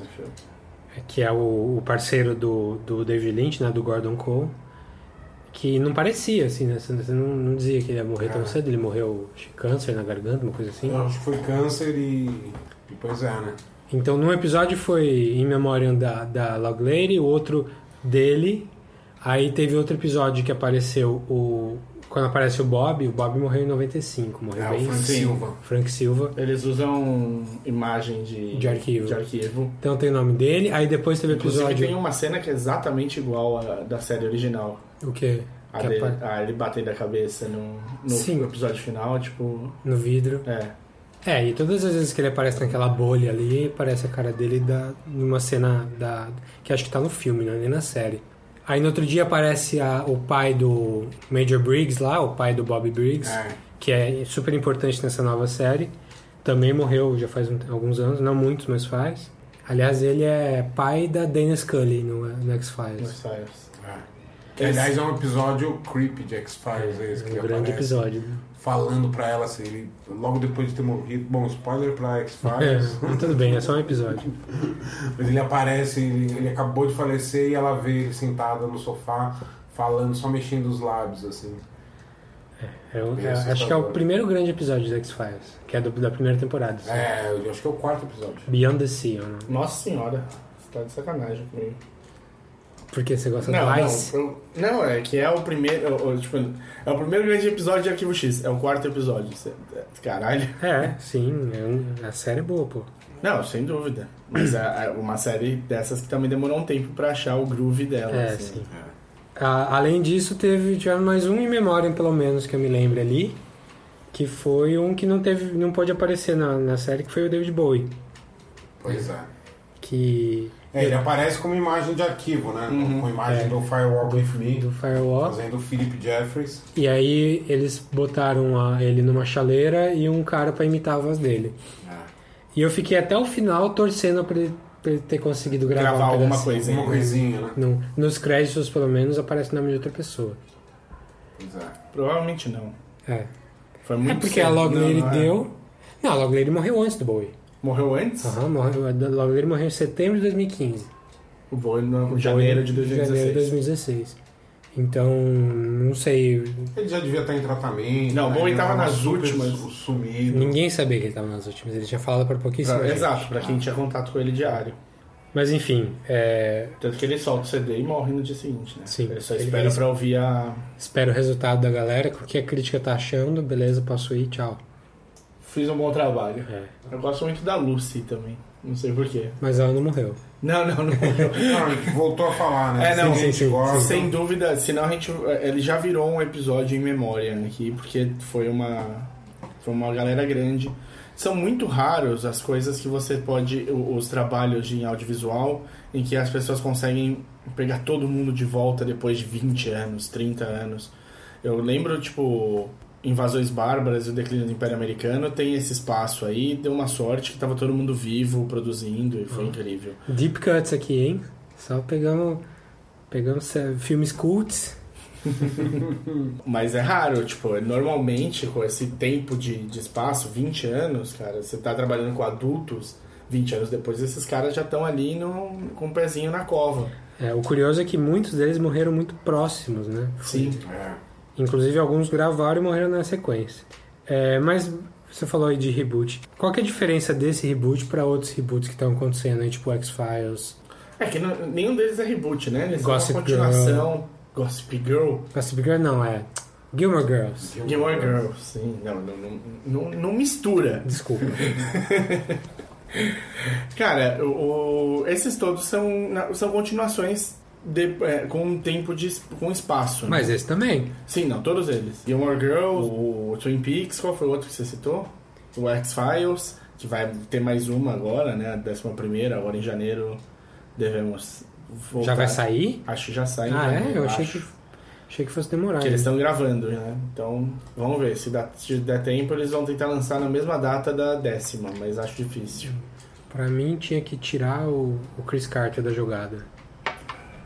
Que bosta, né, cara? Eu achei constrangedor essa temporada aí. Mas tem o Guy Man, porra. Não, tem, tem, tem tipo dois episódios. Tem um episódio excelente. Que é o Guy Man. É. Tem dois episódios mais ou menos pra bom e o resto é- e os outros Esses dois três- são merdas. Os três são merdas.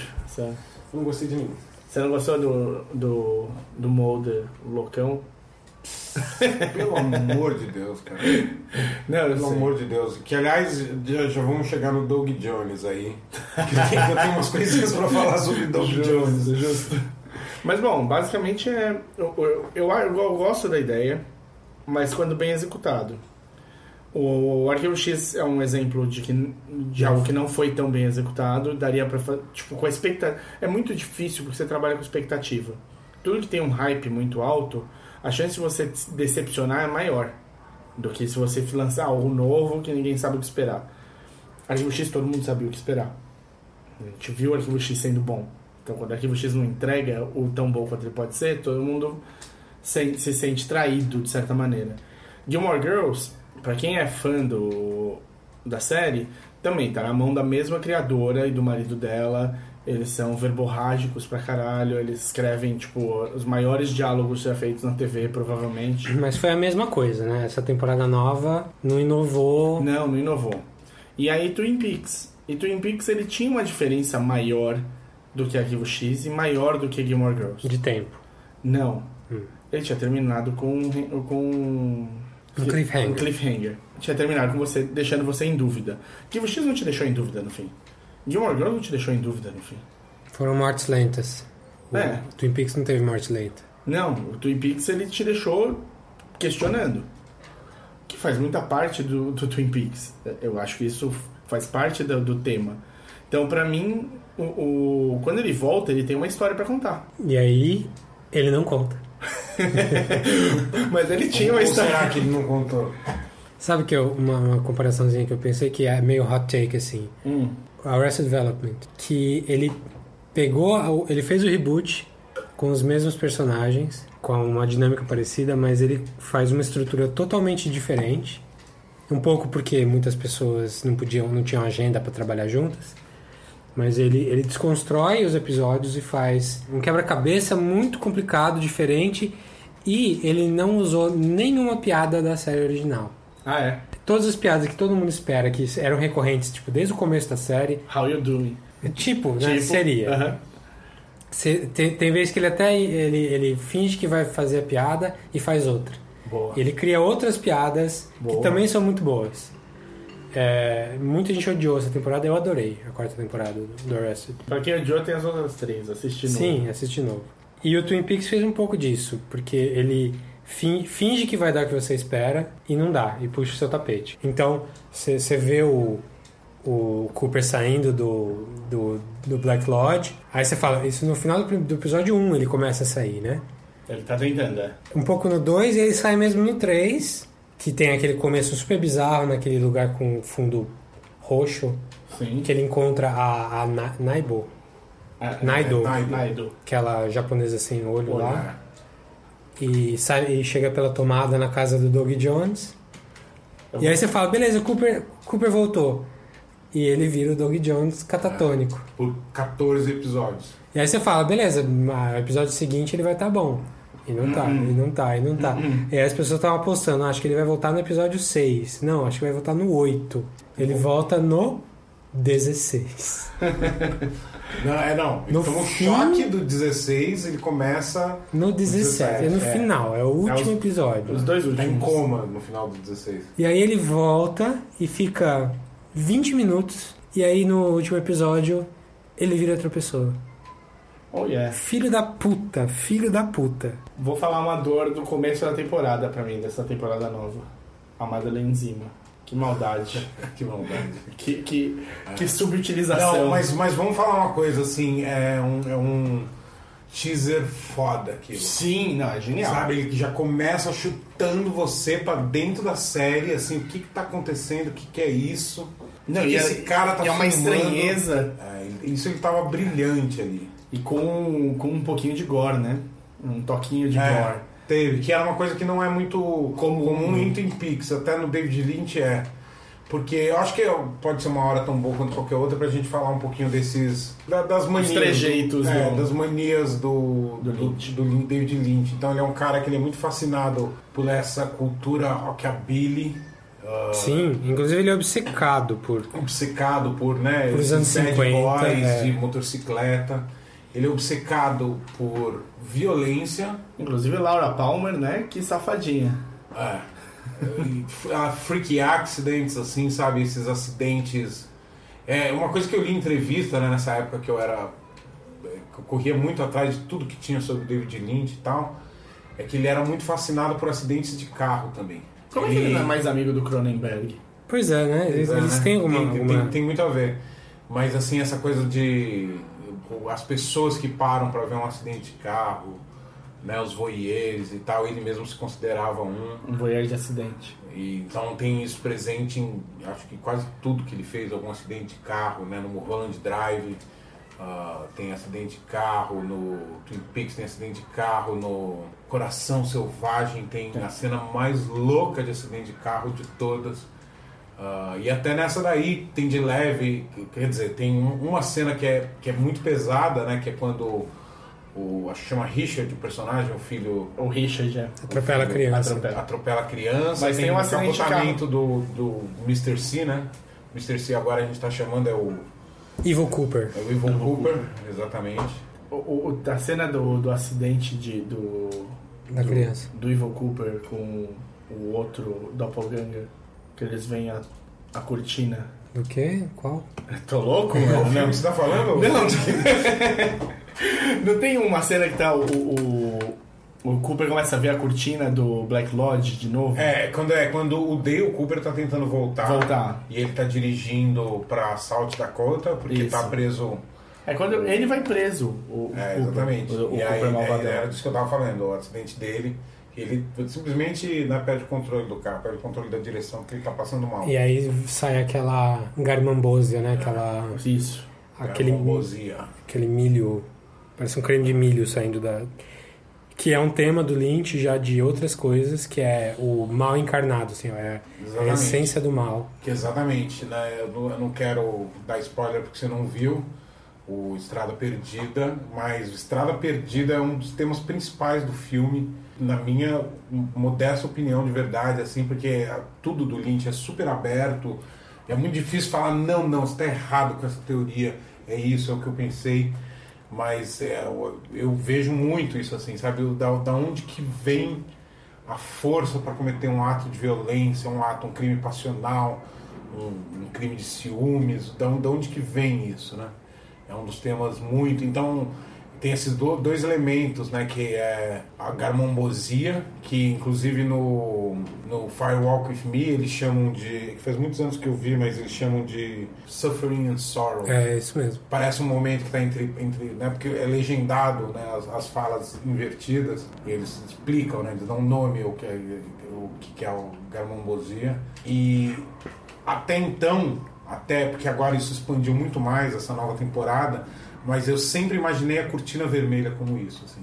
Essa coisa de você acessar essa maldade inerente do ser humano ou, ou não inerente, né? Acho que até o argumento dele é um pouco de que seja uma coisa externa ao homem, aquilo Que, que invade o homem. que invade o homem, mas eram é, quase sempre eu vejo, né, seja em, em- no Twin Peaks, seja no Estrada Perdida, se não me engano, Inland Empire, você tem essa, essa imagem da cortina vermelha e alguém cruzando ela. É, o Mulholland também tem a cortina, né? Tem cortina também, né? Que na- no, no Clube Silêncio lá. Ah, sim. Mas a gente descobre um pouquinho mais dessa, dessas fixações dele aí com anos 50, com essa coisa do pós-guerra, no episódio 8, que é o grande episódio que tenta. Ele nem tenta explicar, né? Mas ele, ele faz aquela alegoria maluca de, de bombardear a gente com um monte de imagem bizarra da bomba atômica e do- da vida nos anos 50 lá, daquela cidadezinha que a gente não sabe. A gente imagina que seja Twin Peaks, mas não é expli- expli- explicitado. É, Não é Twin Peaks, né? Porque é no Novo não, México. Sul, isso é Novo México. É, É, né? que, aliás, é, é, tem que ser ali, perto de onde foi feito o teste. É, mas você vê mais um tema do- dos anos 50 ali. Você imagina que ele deve ter sido uma criança com vários complexos. É, marcou muito ali, né? Por tanta fixação. Parece que o, o, o mal do mundo, o grande mal do mundo surgiu quando o homem fez uma arma bomba atômica que conseguiria destruir a humanidade como um todo, assim. Pois é, e aí já começa, né? Eu. eu, eu, eu sempre- ressalvas. Não, não, não, imagina, não ressalva nenhuma, né? Acho que eu ia falar um pouco até da, das teorias e tal, né? Que tem aí. Vamos deixar eu falar depois das teorias? Do, Pode do ser, Que que é te- isso? teoria pode ser. Que a gente ainda tá falando do que, que a gente gostou, o que, que a gente não gostou. É. Então, Mas o episódio 8, no final, é um game changer, né? Tipo, é onde muda o pacing do. E é o meio da história, né? Se for É. ver. É, ele, ele apresenta um monte de coisa que você não tá esperando muito bem, e de repente ele chega no, no episódio 8 e sai da narrativa e mostra como se fosse como tudo começou do mundo. É muito parecido com o, o Tree of Life do Malik, né? Ele, ele começa contar uma história, aí ele lá para, e aí ele volta pra criação, pra, pra Deus, pros dinossauros, e aí ele volta pra história como um todo. Acho que é uma estrutura- comparação. É estrutura, estrutura parecida aí do, do, do filme com a série. E aí você consegue ter uma, uma visão diferente do que veio antes e do que tá vindo depois, né? Com essa informação extra que você ganhou, que tá fora da narrativa. Tem aquela. Tem os Woodsmen, né? Aqueles. É. Aliás, a fixação do, do Lynch com mendigos eu ainda não saquei. É interessante, né? Porque assim, eu queria até ouvir a esposa do Davi, eu vi no Facebook dela, ela tá lendo o livro. O livro A História Secreta de Sim, Twin Peaks. sim. E eu li que ele ia mostrar que nesse livro ia ter mais alguma luz, com certeza, assim, fechado, com respostas claras ali, mas mais alguma luz sobre a história. E eu ouvi falar que o que quer que fosse, essa, essa aura mística em volta de Twin Peaks, vem desde da colonização ali, da época de Lewis and Clark e tal, que colonizaram né, o norte ali. Eu já tinha lido isso, e aí no segundo episódio aparece o primeiro Woodsman, que é quando Dentro da Bill. Hastings está preso, ele está angustiado, né, ele está desesperado ali, a vida dele virou um pesadelo de um dia para um dia para o outro. E aí a gente vê aquela imagem é muito impressionante, aquele Você postou no Facebook essa imagem antes de eu ver o episódio. ah, mas vai, um teaserzinho. um Tudo bem, teaserzinho, tudo bem. foi mal. Foi mal. Mas, mas eu vi logo na sequência. Mas é, é, é impactante. Igual eu, vi, eu revi Mulholland Drive ontem à noite. E tem aquela cena super forte do, do, do cara contando um sonho pro outro no comecinho do filme. Tá contando um sonho que ele teve, que ele tava naquele diner com aquela pessoa. So you had a dream about this place. Tell me. Well, it's the second one I've had. But they're both the same. They start out that I'm in here, but it's not day or night. It, it's kind of half night, you know? But it looks just like this, except for the light. And I'm scared like I can't tell you. Of all people, you're standing right over there. And you're scared. I get even more frightened when I see how afraid you are, and then I realize what it is. There's a man in back of this place. He's the one who's doing it. I can see him through the wall. I can see his face. I hope that I never see that face ever outside of a dream. Aí ele pega esse cara, sai, vai atrás do diner. Né, ele fala assim, e aí, mas o que você quer de mim? Eu quero que você vá lá ver comigo só pra tirar esse this god awful feeling. É. E aí eles vão lá e o bichão tá lá. E é um mendigo. E ele só aparece e sai. E o cara tem um Já- ataque do coração. ele já fez o que ele precisava fazer. E é engraçado porque acho que a gente usa muito fácil, né? A palavra onírico, né? Qualquer coisa é meio Isso onírica. é onírico. Mas isso assim, quem entende a sensação do que que é um sonho, a sensação do que que é um pesadelo, é esse cara. David Lynch é o rei disso. Eu acho que ele é mais o pesadelo do que do sonho. Sim. Eu acho que os sonhos dele são muito elaborados e complexos pra mim. Mas você diria que o Junot também entenderia de, de pesadelo? O Jean-Pierre Junot? O Ginet, sei lá. É, Genet- diferente. Eu Genet. acho que ele entende o que, que a gente especula que é um pesadelo, assim, mas quem teve um pesadelo, assim, essa sensação. Eu, eu, por exemplo, essa cena que você mencionou do Mulholland Drive, uma coisa que, que, que me ajuda a, a compactuar com essa sensação de pesadelo é o som. É um Sim. som que vai ficando meio surdo. É. um- sabe, um- Ele uma enche, coisa. né? Ele preenche, mas não é um som, é um não som ali que tem.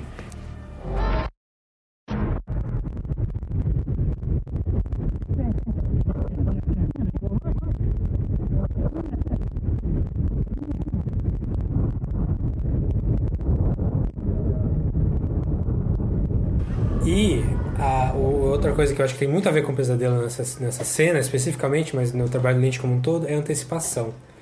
Porque nada é surpresa, nada é na sua cara susto. Você nunca toma susto. Mas ah, é, a tensão que, cria, que é, criada tudo caminhando. creepy. Tipo, ele, ele explicou tudo o que ia acontecer, esse cara no, no diner. Uhum. E você tava só esperando. Isso, pelo menos no, no meu caso, isso acontece bastante. Tipo, eu sei exatamente como as coisas vão acontecer. E aí eu vou viver aquela coisa e a, e a, a emoção a emoção é a mesma. Uhum. Isso eu acho que ele entende sonho, pesadelo como ninguém. Assim.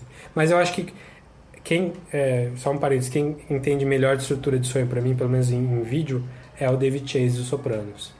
Os sonhos dos Sopranos para mim são é o tipo de sonho que eu tenho, que é mundano, é, é verdade. mundano. Você tá no dia a dia falando normalmente quando está falando, e aí tem uma coisa muito bizarra, tipo o peixe começa a falar do seu lado. E aí você vira, você tá no carro, você vira, é uma pessoa que já morreu. Aí você vira de novo, é outra pessoa sabe? Ou o lugar, você dá um passo, você tá no lugar. Isso, isso é o tipo de sonho que eu tenho. O Lynch já é uma coisa mais. É, muito mais bonita, assim, mais. Plástica. Plástica, é. Que eu, pelo menos, eu não tenho esse visual no sonho. Para mim é mundano. Depende do sonho. O mundano é mais comum, mas eu tenho sonhos mais. que você fala, pô, isso aqui ficaria muito legal visualmente é. se eu colocasse uma coisa. Não sou tão criativo, infelizmente. Eu também não, meu subconsciente. Legal. Tem muita, muita coisa para falar do Twin Peaks, mas a gente tem que selecionar aí. Que, que a gente vai, vai tocar. Vamos agora entrar nas teorias, então? Doug, Doug Jones? Doug Jones. É, antes das teorias, essa. Você falou que tem ressalva com o eu Doug tenho, Jones? Eu tenho ressalva, é assim, quer dizer, é assim, o David Lynch, ele tem, uma, tem um marco importante aí, eu acho que na série, porque Uh, ele fez, acho que tudo que todo produtor em algum momento falou que não poderia ser feito. Sim. Sabe? Não faça isso numa série, não faça aquilo. Ninguém vai assistir, as pessoas não vão gostar e tal. Muitas vezes esse produtor tá certo, as pessoas é. não assistem, não gostam. Mas aqui no caso a gente sabe que não, que teve uma, uma repercussão, na grande maioria, muito positiva. E ele fez coisas que ninguém nunca tinha feito na TV, ponto, assim. E Uh, ele teve muita, na minha opinião, né? Eu falei que eu sou montador, colega do Davi, eu acho que ele abusou um pouquinho demais.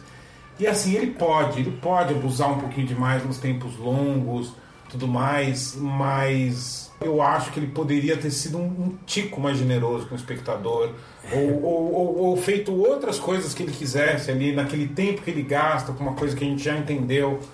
Então, um problema é o Doug, Doug, Doug Jones, né? Eu falei que eu sou fã desde criança do Cooper e demorou muito para me mostrar um personagem querido. Assim. Sim. É, nisso que você está falando, dele se alongar, eu também senti. E eu senti isso principalmente num episódio específico, que é o episódio primeiro que a Audrey aparece.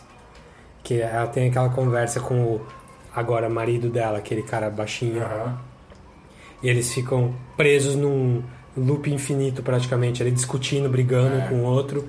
E as pausas são ultra longas. Antes disso tem a cena do Ben Horn com a Ashley Judd lá.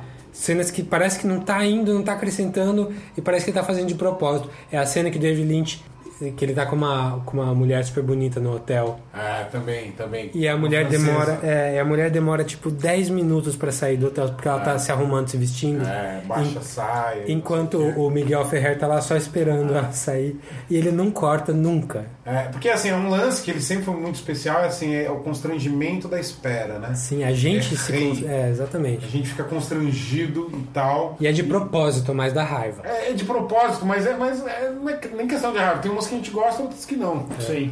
E teve, assim, pra mim, a- coisa que mais me incomodou foi o Doug Jones no Jackpot lá.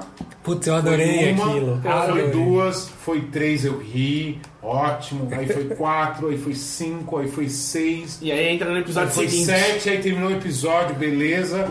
Aí no episódio. Aí, não, e pior, termina o episódio com a gerência já se mobilizando ali. Sim. Aí no, no episódio seguinte parece que a gente esqueceu disso, né? Sendo que é Netflix, né? Um ali coladinho do outro. E aí volta ele, tem mais quatro, cinco jackpots ali. Hello! Aí tem a velhinha. Hello!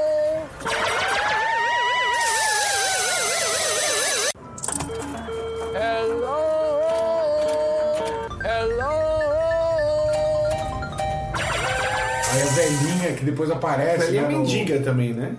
É, ela. Pobre. É, ela é dessas pessoas é. bem enlouquecidas, né? De vício em jogo. Mas Então, no, no meu caso, eu, eu senti eh, engraçado, engraçado, engraçado, menos engraçado, menos engraçado, menos engraçado.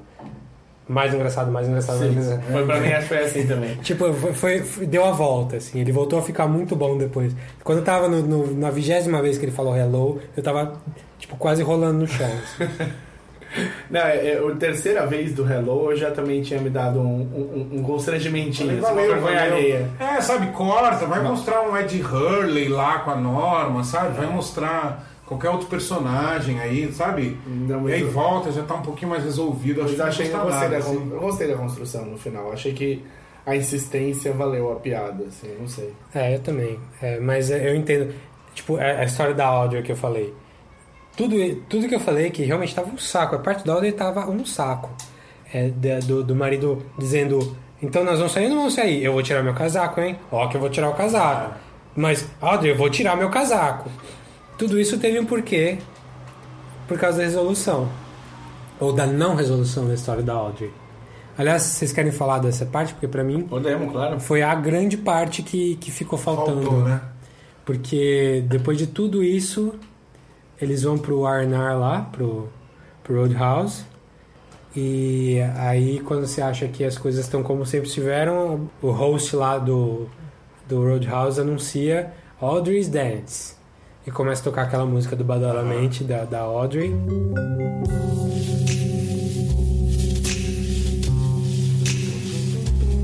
E ela começa a dançar daquele jeito bizarro e curioso. Bizarro, Curioso. sexy aquilo. Aquilo é, Sexy. é lindo. E de repente. Audrey acho que era, a minha favorita do, É uma das minhas, com certeza. É, é, da, da, da, da classe. era, era legal odiar ela. Não, isso era fácil, mas o. Mas de aparência. Ah, de aparência. É. Ah, Não, não, um mas clássico não, também, eu, né? eu gostava da personagem mesmo. Eu entendo que ah, ela era uma provocateira, alguma coisa assim, e, Era uma adolescente mimada. e, e- e mimada, mas ao mesmo tempo ela tinha muita força. Ah, ela, ela era né, uma pessoa de, de, de ação. Ela. Que é porque você pega né, o primeiro episódio lá da temporada antiga, ela vai e acaba com o negócio com os, os lá, noruegueses, os né? noruegueses. Por pura maldade, assim, né? Por pura, por pura birra. Mas depois, quando ela começa a virar uma, uma investigadora ah, assistente do, do Dale Cooper e ela toma muita iniciativa e não sei o que, eu, eu gostava muito dela. É, e aí ela acaba indo fazer uma coisa boa, que é se algemar no, no banco lá pra protestar. E acontece uma explosão no banco e acaba por aí. E aí, 25 anos depois, A gente descobre que ela teve em coma. esteve ou está? Então, eu acho que é muito capaz que ela esteja, porque exatamente depois dessa cena da dança, mostra ela toda de branco, num lugar branco, Olhando no dando- espelho. olhando no espelho e dando um grito.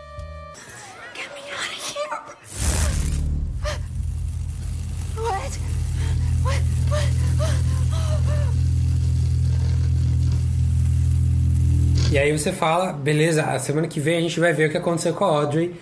Ela nunca mais volta, nunca mais. Acabou a Audrey. Acabou pra sempre. Eu também acho que a teoria mais, mais possível de ser verdade é ela ainda está em coma.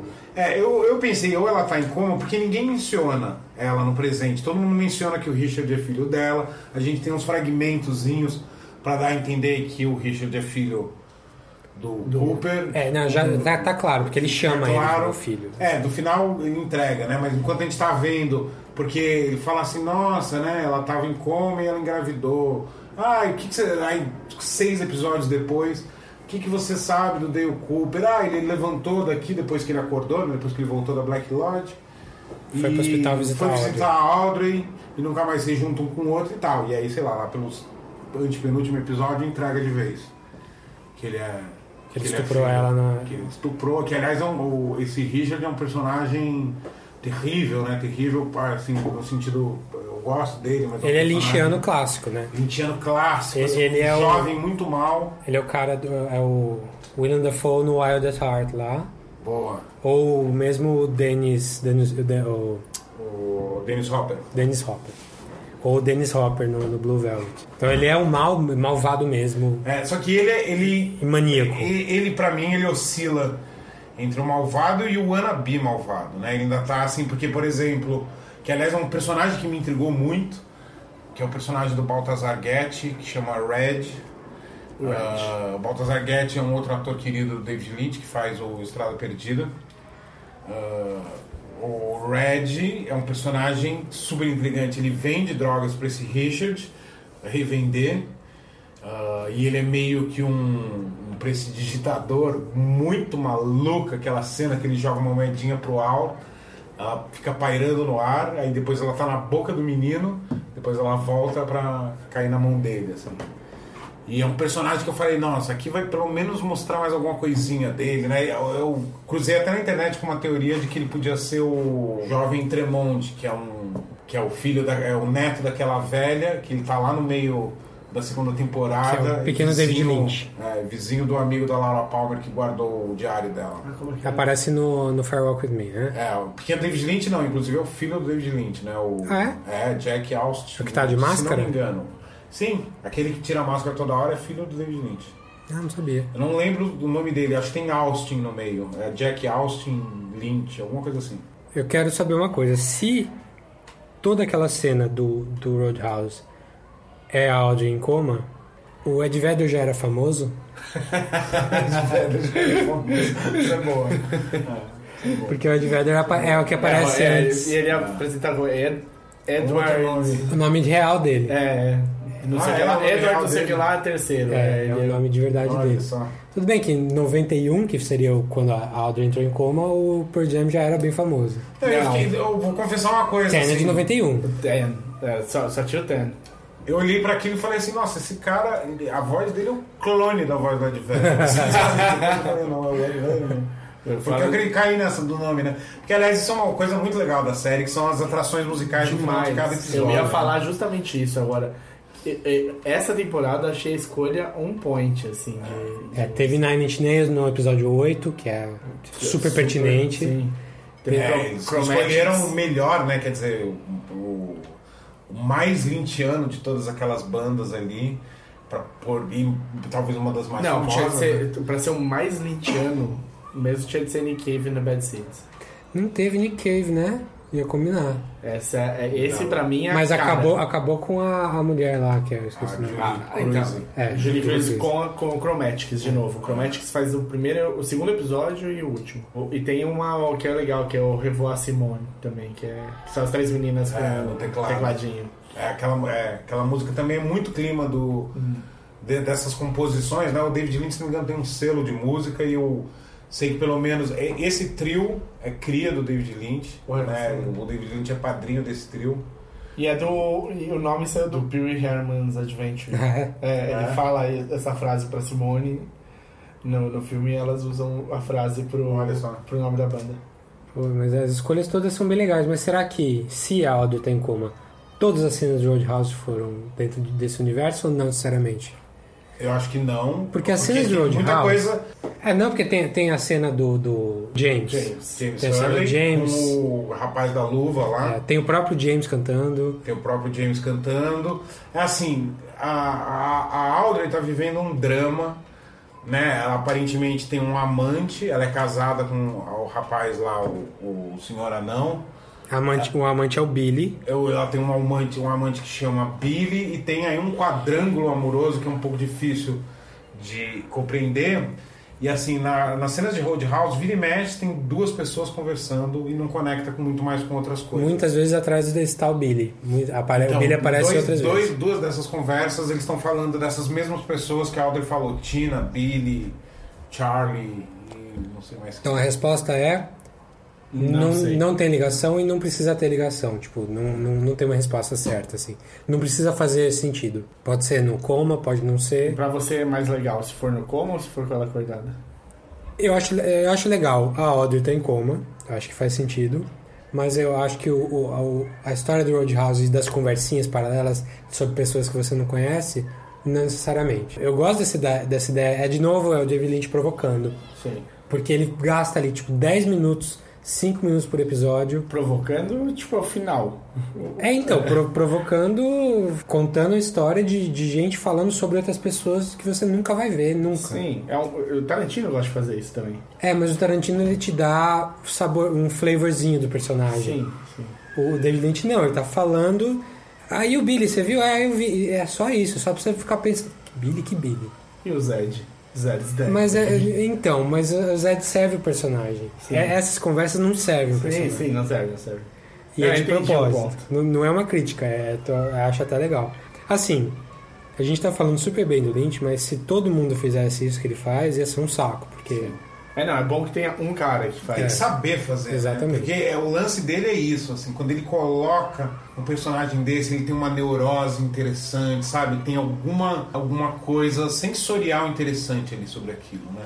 E até mesmo essas demoras, e até Doug Jones, que eu reclamei e tal, é tudo muito bem filmado. Sim. Muito bem filmado. É lindo. A- Aquelas cenas de Nova York. Câmera à noite, assim. É. A, primeira, a primeira cena da série, fora o comecinho lá do The Lodge, né? Do Black Lodge. Sim, a sim, primeira é. cena é o céu de o É. skyline de Nova e York. aí aquela caixa preta que a gente fica torcendo pra descobrir o que é e no fim nunca descobre. Não, e não precisa. não Mas precisa. quando a gente for entrar em teoria, ela, ela tem, tem muito um- a ver. Eu acho que ela tem muito a ver com aquele final perturbador, né? Que é a cena de sexo da, do, do Lynch, né? Porque não deixa de ser Pode um ser. alter ego do, do Lynch, o Dale Cooper, do Dale Cooper com a Diane. Do Richard com a Linda, por favor. Richard com a Linda, é. É, Que é só pra fuder a cabeça. É. Que aliás é, o- é uma, é a primeira fala do, da série, né? No primeiro episódio, o gigante, que agora tem outro nome. que é o Fireman, O Fireman. é, ele anuncia Richard and Linda, E, two, bird, two Birds with One Stone e 430.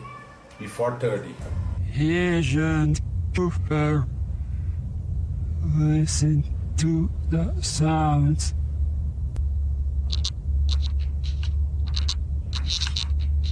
Remember 430. Richard and Linda. Two hours worth on stone. I understand. Que aí você só descobre no último episódio essa. Só descobre no último episódio que o 430 é a distância, talvez, do Black Lodge. A gente não sabe. É, ele para, né, num momento ó, exatamente 430 milhas. E aí eles atravessam e eles se tornam outras pessoas. É isso. Exato. Mas estamos adiantando aqui. Aproveitando pra falar de cena bonita, a do Fireman lá do, do gigante é bem bonita, né? Do White Lodge. É. É, então, Todas as cenas lá são bem Tudo legais. é lá. São bem Inclusive é o mesmo teatro do Mulholland Drive, Ah, é? do Clube Silêncio. Ah, Ah, e falando nisso, uma das atrações é a Rebecca Del Rio, Sim. que é quem canta Chorando É. lá no, No no Mulholland. Drive. Ah. Ela é uma das atrações e é um, um melzinho a voz daquela mulher. É. É macia que dói, assim. Ela, ela é bem boa. E, mas assim, essa estética da White Lodge é linda demais e ela me lembra muito, porque assim, engraçado, né? Nessa época que eu era muito obcecado, o David Lynch chegou a se preparar para fazer um jogo de computador, isso lá para 98. Ele ia fazer um jogo que chamava. Depois a gente vê aí nos, nos Wikipedias, mas é Ship, Ship Builders, alguma coisa assim. Ia ser um jogo no estilo desses Adventure e Point and Point Click and click. ah, de puzzle e eu olho para aquela estética da White Lodge, me lembra muito esses jogos dos anos 90, tipo Myst, Riven, sabe? Que você tem Verdade. essas máquinas meio arcaicas, meio não existe, e elas têm alavancas, e você aperta aqui, você precisa pôr o número certo ali. Eu acho que se o David Lynch tivesse nascido nos anos 70, ao invés de nos anos fim dos 40, ele ia estar mais com videogame hoje do que com filme.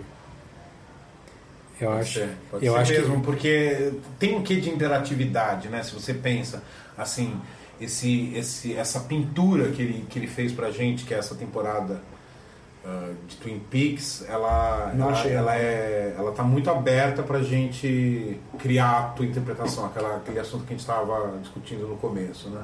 Quer dizer, ela, ela pede muito participação do espectador para tapar as lacunas e eu acho que quem vier para mim e falar assim, ah, eu descobri a resposta É, não- do que, que aconteceu. não existe. Tenho certeza que se descobriu uma. Mas o, no final isso era uma coisa que eu senti também, porque eu- como eu assisti muito depois de vocês, eu, sei, eu peguei toda, todo o negócio, né? Tinha vazado um episódio, tipo Game of Thrones, colocaram o episódio errado em algum lugar na Europa também. É, eu, eu não, não confirmei essa história, mas, É, eu ouvi É, eu também ouvi falar dessa que eles história. trocaram a ordem do episódio e ninguém reparou. Ninguém reparou. E, eu, e aí eu falei, não, faz sentido, porque, né, Lynch, porra, certeza. E eu achei ele mais em ordem do que eu tava esperando. A linha principal vai, pelo menos, do, do Dale Cooper mesmo, Doug Jones e afim. É, Richard, né, e o caralho. Eu achei que ela tinha uma, uma ordem cronológica mais clara do que eu tava esperando. Eu tava esperando mais recortado por, pelo que eu tava ouvindo, assim. É, o, o que quebra um pouco linha do tempo, que é o Philippe Gerard, também Sim. conhecido como Mike ou The Armless Man, né, o One Arm Man. One Arm né? Man, é. Ele fala no primeiro episódio, ele pergunta, is it future or, is it past? Past, sim. Que também é uma informação relevante aí pra gente tentar concatenar alguma coisa sobre esse final, né? Eu acho que as duas, os dois episódios que realmente quebram o caminho é o oitavo e o décimo sexto. 16 ou 18? Décimo oitavo, não, O último, O último é décimo último, oitavo, é, é. é. É o oitavo e o décimo oitavo. É que mesmo assim, a- o jeito que ele espalhou a- as histórias é, é um pouco um pouco espalhado demais. Tipo, tem episódio que você não vê o Doug. Sim, sim. Tem, aí você vai ver, tipo, dois episódios depois, aí uma ceninha e nunca mais, sabe? Então, é, parece que dava pra comprimir. matado o Thiagão de, de Não, paixão. não, eu assim. Eu não é assim que eu desgostei de tudo que veio do Doug. Eu gostei de tudo que veio do Doug. Só que eu acho. Você queria ver o Dale Cooper. É, foi um pouco excessivo, um pouco. Foi, foi pouco generoso com o fanzão do, do Twin Peaks em alguns momentos. Eu acho que eu, eu enquanto fã, eu tô absolutamente satisfeito com essa temporada. Sim. Assim, ainda é muito melhor do que eu imaginei. Eu tinha um medinho de que eu ia me decepcionar e ele entregou tudo. Porque eu, eu queria isso, eu queria entregou essas mais, cenas né? lindas e muito mais. Essas cenas lindas, esse mistério que me fizesse ficar pensando a semana inteira até esperar o próximo episódio do que cacete era aquilo. Pra vocês que viram semana a semana, como é que foi o oitavo? Pra vocês?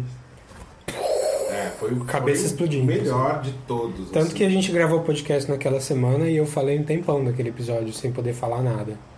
Mas e, foi. e é, e é assim, é um episódio que o tempo estendido, sabe, o tempo lento, o slow burn do David Lynch pagou tudo ali. Porque é, lindo. Se tivesse menos Doug Jones para ter mais cena do, do cogumelo de fumaça ali e aquelas, ah, aliás, aquelas animaçõezinhas que ele faz. As sei se- passagens de cor ali. se se vocês viram ah, os curtas dele, do começo da carreira dele, ele brincava muito com isso, que é animação direto no negativo. Sim.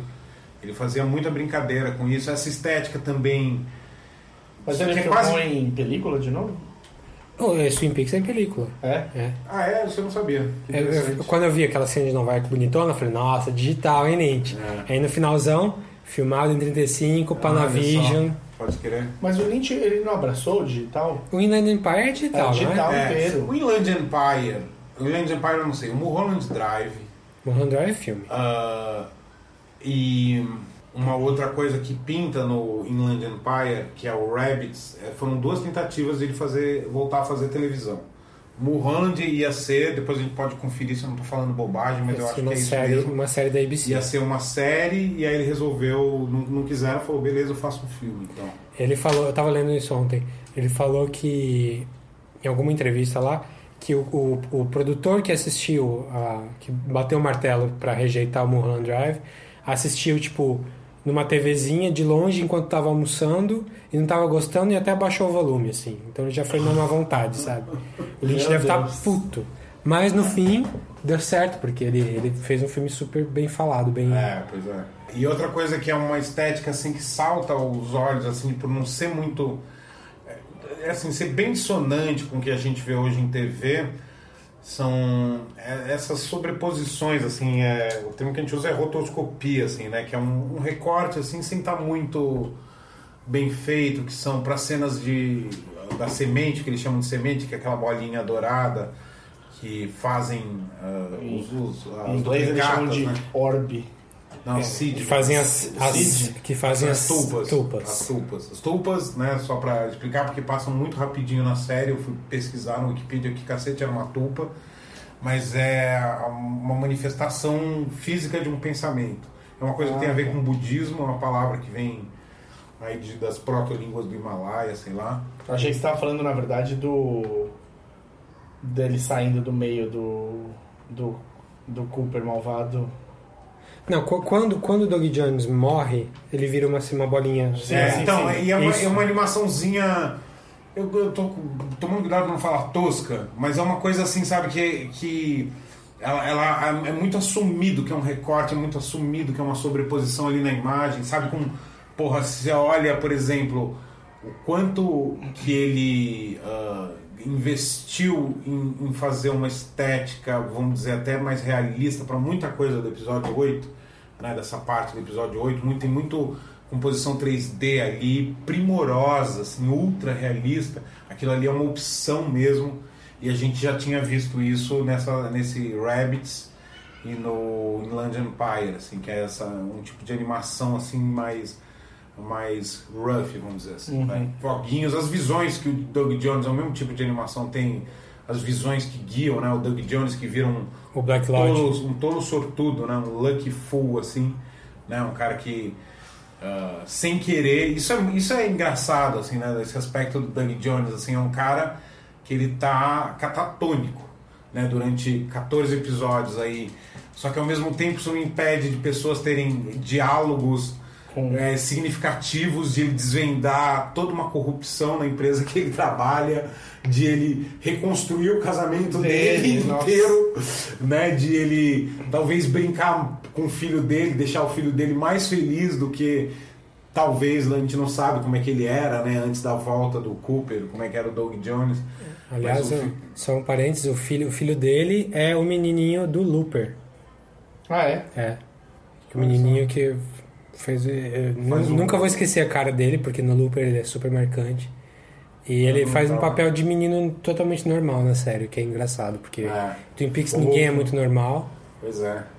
E nessa série ele, como filho da Naomi Watts, lá é normalzinha.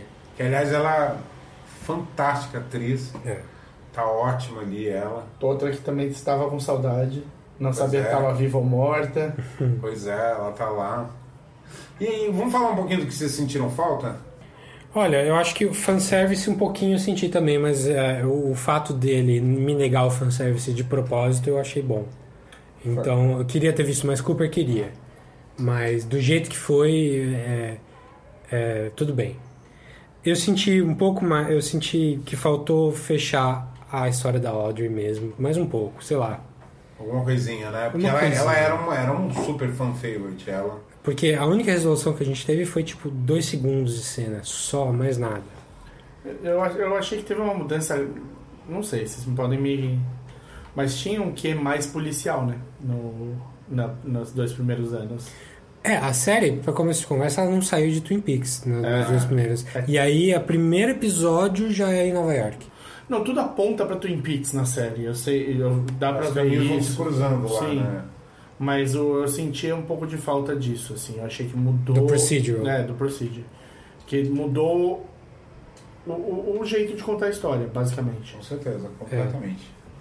É, eu não sei, não sei nem o que dizer que eu senti falta. Eu gostaria de ter visto, sei lá, gostaria de saber quem é a menina que engole o sapo voador lá do, do episódio 8. É, eu, eu, eu imagino que ela possa ser a, A Sarah Palmer, eu também.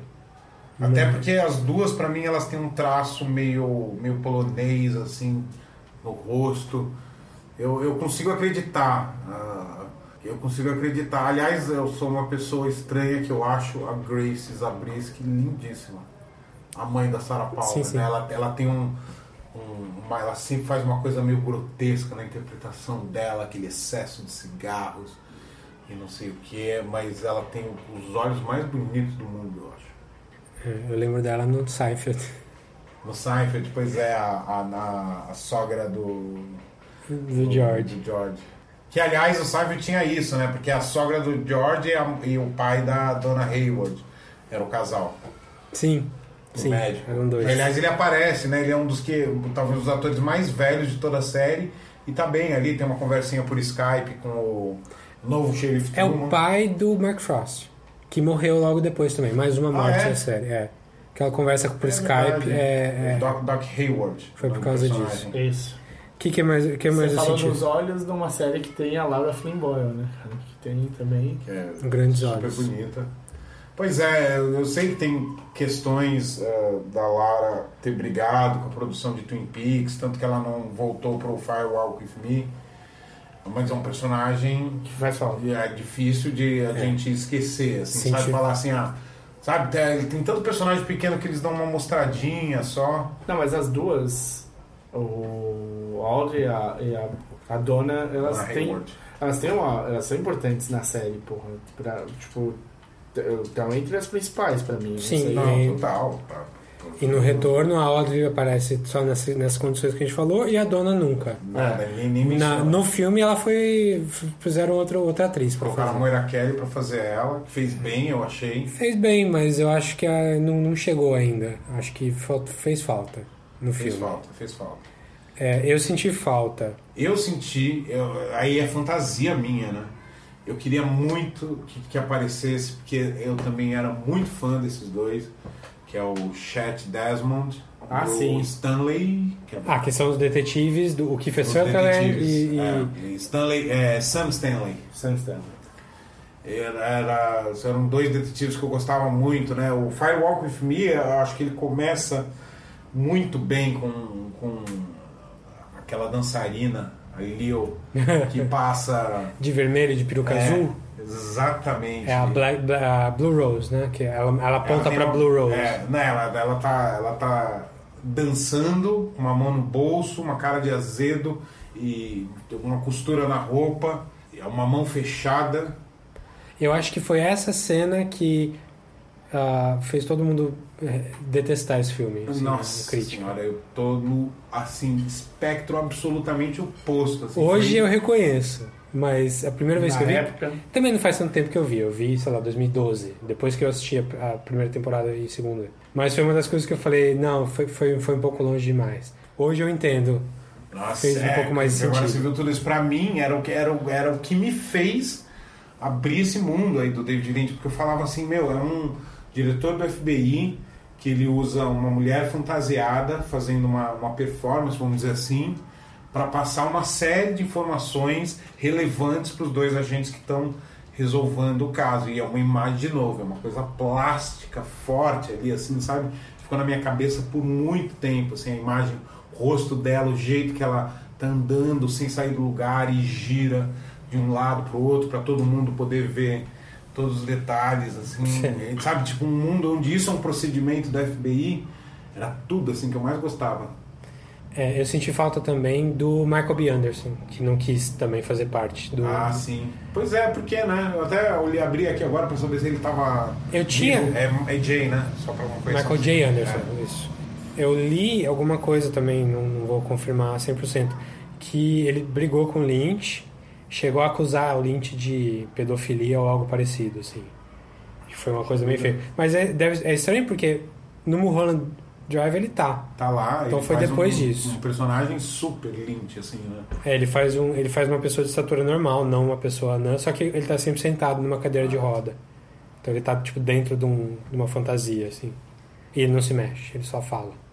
É, mas eu senti falta dele. Eu acho que a solução que o Lynch deu foi a coisa mais lynchiana do mundo, A árvore. que foi trocar ele por uma árvore com um cérebro ou uma massa com uma boca, fazendo o papel dele. Mas, é, sei lá, é uma, é uma solução pra uma situação que dava pra ter resolvido de outro jeito. Né? É, aquela árvore é bem, é bem louca, né? E ele fala a mesma fala que ele fala, né? É, and I sound like this. É, I am the arm and I sound like this. Aí no outro ele faz um. I am the arm. And I sound like this.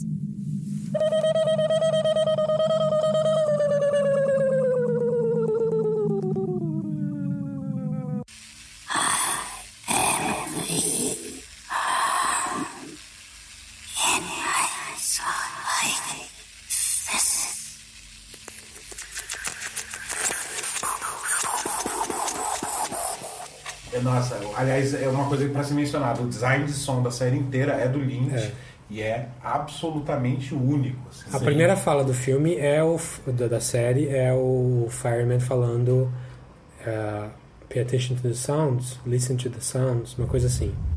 Listen to the sounds. A primeira coisa que ele fala da série inteira é ouve direito, presta atenção. Porque o som é muito importante. É. Cada detalhezinho tem alguma coisa. Então, você falou que sentiu falta do de, de procedural, assim, mas teve alguma parte. Não, tem, tem. Eu não, não disse só que não só tem, que não mas- é do FBI. É, o procedural é, é o Evil Cooper pegando informações, pegando as coordenadas, aí a Diane dando coordenadas. Não, sabe, não é uma não é uma investigação criminal, mas é é um você indo de um Não, lugar para o sim. outro investigando alguma coisa. É é que a gente não sabe para que qual o objetivo, né? Eu acho que isso dificulta um pouco pra gente. Mas tem, assim, tem essa, essa coisa. Tipo, você vê o, o corpo do Major Briggs com a cabeça de uma mulher bibliotecária. Não, bibliotecária. começa, começa super bem assim, né? Sim. Esse... É, porque isso, isso é um mistério que, vamos dizer assim, Nossa, resolvido. que raiva que É dá, Bem né? resolvido. né? A gente foi. entende um pouco quem que é a mulher, que, né, quem que é o corpo, que a gente não... Eles acham o anel dentro do corpo. Um anel. Mas dá uma raiva da, da vizinha. A, a vizinha que chama a polícia e. Ai, mas eu não sei, mas eu Não, não sei o que lá." isso é uma das obsessões dele, que é, É, a complicação então. das coisas. Como as coisas podem ser, Ser complicadas. complicadas Né? à toa. É um- por exemplo, uma que é assim, né? Eu falei que às vezes o humor do David Lynch não, não me faz muito rir, mas uma que eu acho, uma coisa que eu acho muito engraçada é que, né, tá procurando a chave, não sei o que tal, ah, tem que falar com tal cara. E aí os dois policiais vão falar com tal cara e, e eu não lembro o nome do personagem. O cara assim. mas o cara tá já entupido de culpa de alguma coisa que a gente nem sabe o que é. que é. Ele já fica morrendo de medo, assim, ah, quem falou pra vocês? Não sei o que. Aquilo é muito bom, assim, sabe? To- to- todas essas coisas, assim, da complicação das coisas, eu acho muito bom, assim, no David Lynch, assim, sabe? E a mulher buzinando. Nossa senhora, aquilo é perfeito. Aquela cena foi uma das mais legais da série pra mim. Nossa senhora, e depois aquela. Rola um tiro no diner e aí o Bob. Aliás, o Bob, né? Bob, A gente não falou do Bob, o Bob dessa Pior temporada. ator, eh, segundo pior Para, ator do para. mundo. Ele, ele tá bom nessa temporada. E ele ficou muito bem nessa É isso temporada. aí. Ufa. É, o, o, o Bob, o Bob Briggs, o ator que faz Bob Briggs, faz muito mal na, na série Na original. série original, não, mas ele era um. Mas Pior- ele funciona. Ele Só tem um muito- pior que ele, que é o marido da. Sherry. O Léo Johnson. Marido da Shelly, isso. Léo Johnson. Ele é muito ruim. Eu Nossa. acho o Sheriff Truman, o da série original, muito ruim. Ah, mas acho que não chega perto, assim, não chega perto. É. Esses dois são muito ruins. E o Bob Briggs começa mal. Ele chega, primeiro episódio que ele aparece, não sei se um no um no dois, ele chega no, no Sheriff's Office lá e ele faz uma cara de bobão que você fala, nossa, esse cara tá ruim até hoje. Não, Não, mas Ah, olha de- só. depois ele melhora, depois mas, ele- é, mas essa cara de bobão que ele faz é porque ele vê que o pessoal tá revirando as coisas da Laura Palmer e o ator conseguiu chorar um tiquinho. Pode É ser. verdade. Então é, é isso, assim, um ator que você não imaginaria ali, tá vindo, sabe, conectando com a emoção. Mas eu achei ele muito mais do que, assim, ele tá trabalhando bem, eu gostei do personagem dele, assim, sabe? Um personagem que me intrigava bastante, assim, porque ele era muito um jovem nihilista ali, que tava cagando e andando pra tudo, é, assim, vomitando violência com o pai, com os colegas, com não sei o que, não ligo pra nada. E aí ele, ele teve essa curva fora das telas, né? Ele teve essa curva assim onde ele, ele tá um cara razoável, conectado, sabe? Com boas memórias da relação dele com o pai dele, que ajudam inclusive a resolver a trama, né? A Sim. trama caminhar. Mas então o Bob Briggs ouve um tiro dentro do diner, ele vai ver, vai ver de fora, tá vindo de um carro, ele vai ver o carro, é uma criança que tá com uma arma, que deu um tiro por acidente. Achou no chão do carro. E tem toda aquela comoção, enquanto isso tem uma mulher buzinando, buzinando, buzinando, buzinando sem parar. E, é- e fica, sei lá, uns, uns cinco minutos. Please, man. Man,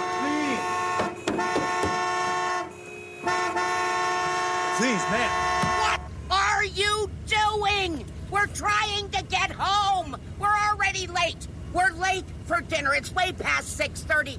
Why is this happening? I saw that gun go shooting out the window. Her uncle is joining us. She hasn't seen him in a very long while. We're late. We've got miles to go. Please, we have to get home. She's sick. Ah, e aí mostra o, o filho dela, a criança do lado dela, tipo, convulsionando e vomitando, assim. É, você não sabe, eu tô- você não sabe que ela tá doente, É. não sei o que, não tem ninguém sentado do lado dela. Isso tem um tempo assim, e aí do nada vai levantando uma coisa assim super estética de zumbi, a criança toda retorcida e vomitando. E acaba a história, acaba aí, não fala mais nada disso, é só isso. Sim. Por exemplo, uma outra ponta, nesse mesmo sentido que você tá falando, que eu gosto, é do bêbado lá na prisão. Do cara é. que, que algumas, algumas pessoas acham que ele é o Bob. Ah, sim, um desses Billy, um desses. Billy, Billy. As pessoas acham que ele, Nossa algumas Senhora. pessoas falam que ele é o Billy. Que todo Ele tá mundo. malzão aquele cara, ele tá o tempo todo babando uma, uma, uma gosma ali que é meio sangue, só que é meio amarelo também.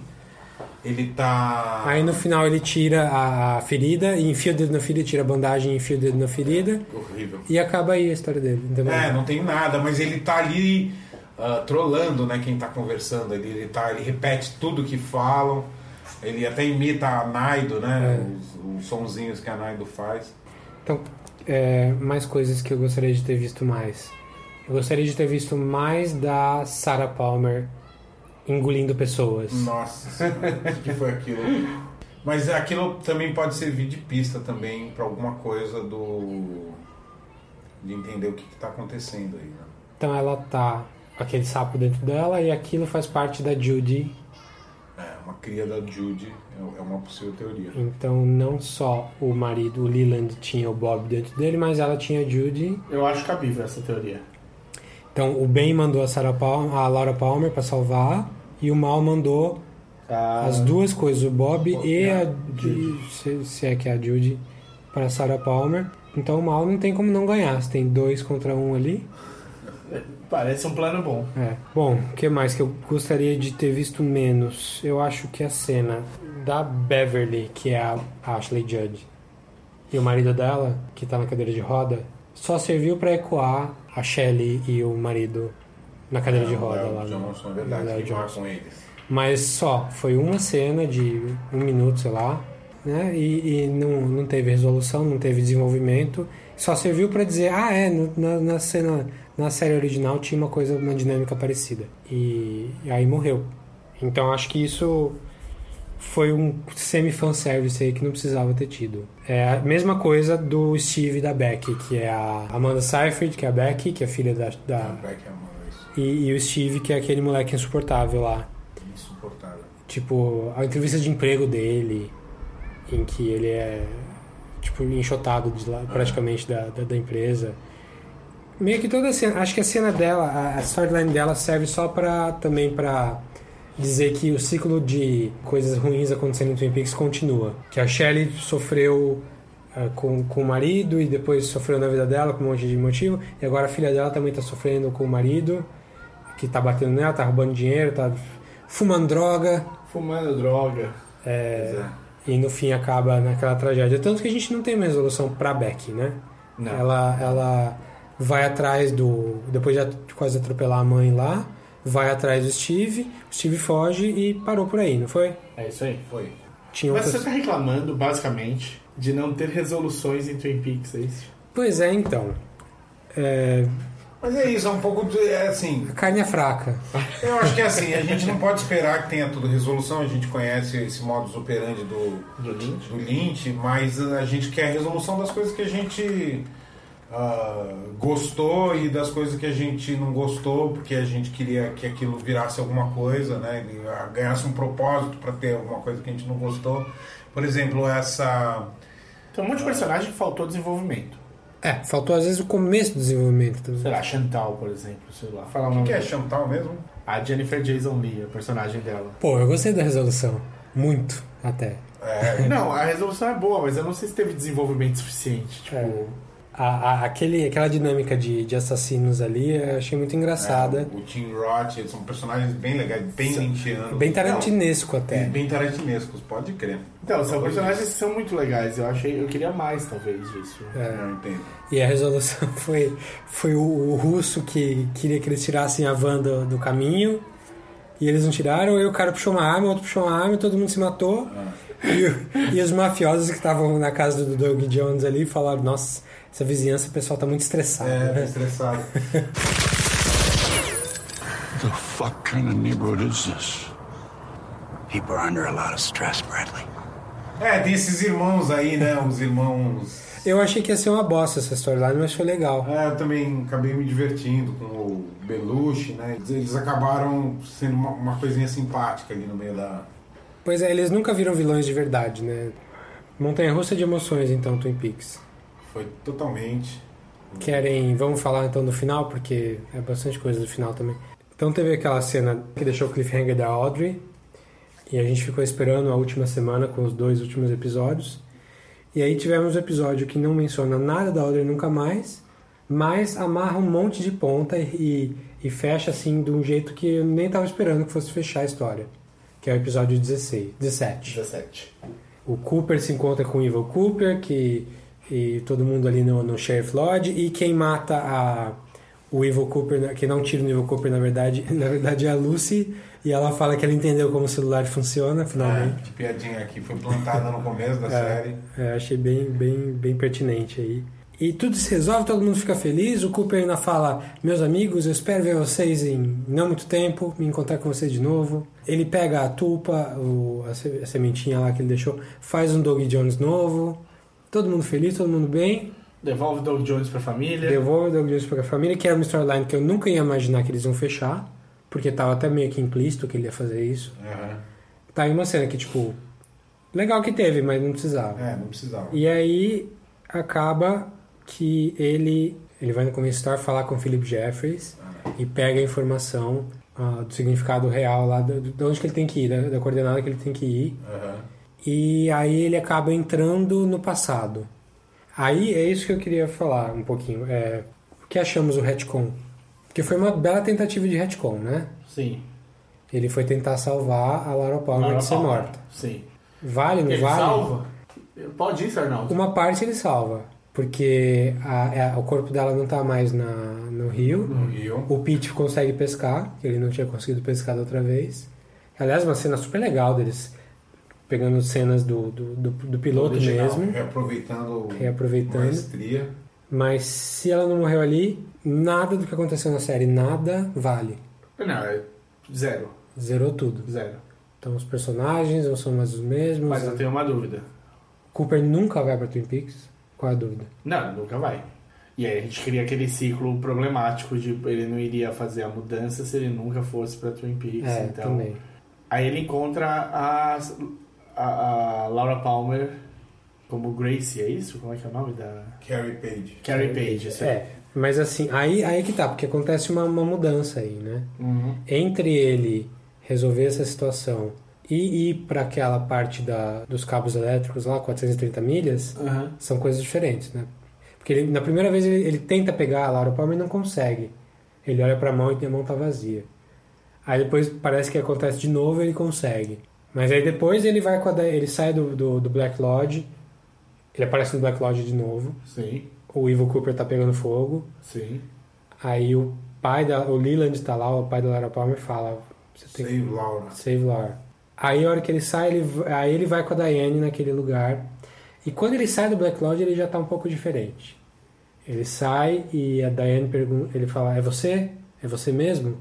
Eu sim, sou eu. E, e ela repete também, ela também disse que é ela mesma. Mas a expressão Mas não é dele... nenhum dos dois. Não sei, porque ele não, não, não atravessou ainda. Mas a, a expressão dele já não é, não é mais a mesma. Aí eles cruzam pro outro lado. E eles vão para aquele, pra aquele motel. Aquele motel. E a Diane se vê, É, enquanto ele tá fazendo o check-in, a Diane se vê. que é um momento super creepy, né? Sempre Ah, vai ser. Sim. Só que eles não veem mais nenhuma pessoa, nunca. Aí eles fazem sexo aquela noite. E é uma cena, cena que precisa ser mencionada. gelada. É uma cena. Gelada, ela tapa o rosto dele. E ela tapa o rosto de um jeito que o rosto dele inteiro tá entre as mãos, assim, não dá pra ver nada. Aí você não sabe se quando ela tirar vai ser outra coisa totalmente diferente. E a expressão dele é outra. Obrigado, Lynch, né? É, não é o Cooper ali, assim. A expressão não é do Cooper. é. né? Ele tá mais parecido com o Evil Cooper, com o Mr. C, do que, do que com ele mesmo. Aí eles acordam, ele acorda no dia seguinte e vê uma mensagem dela, Chamando ele de Richard, assinando Linda. linda. Só que eles estão em outro motel, Quando eles saem é diferente. é outro carro, é outro tudo. Mudou, mudou. A realidade pa- totalmente outra. Então ele ainda não é mais o Cooper. Ele, ele já não é mais o Cooper. Ele é esse tal de Richard. Mas ele tem a mesma missão do Cooper, que é buscar a Laura Palmer. A Carrie.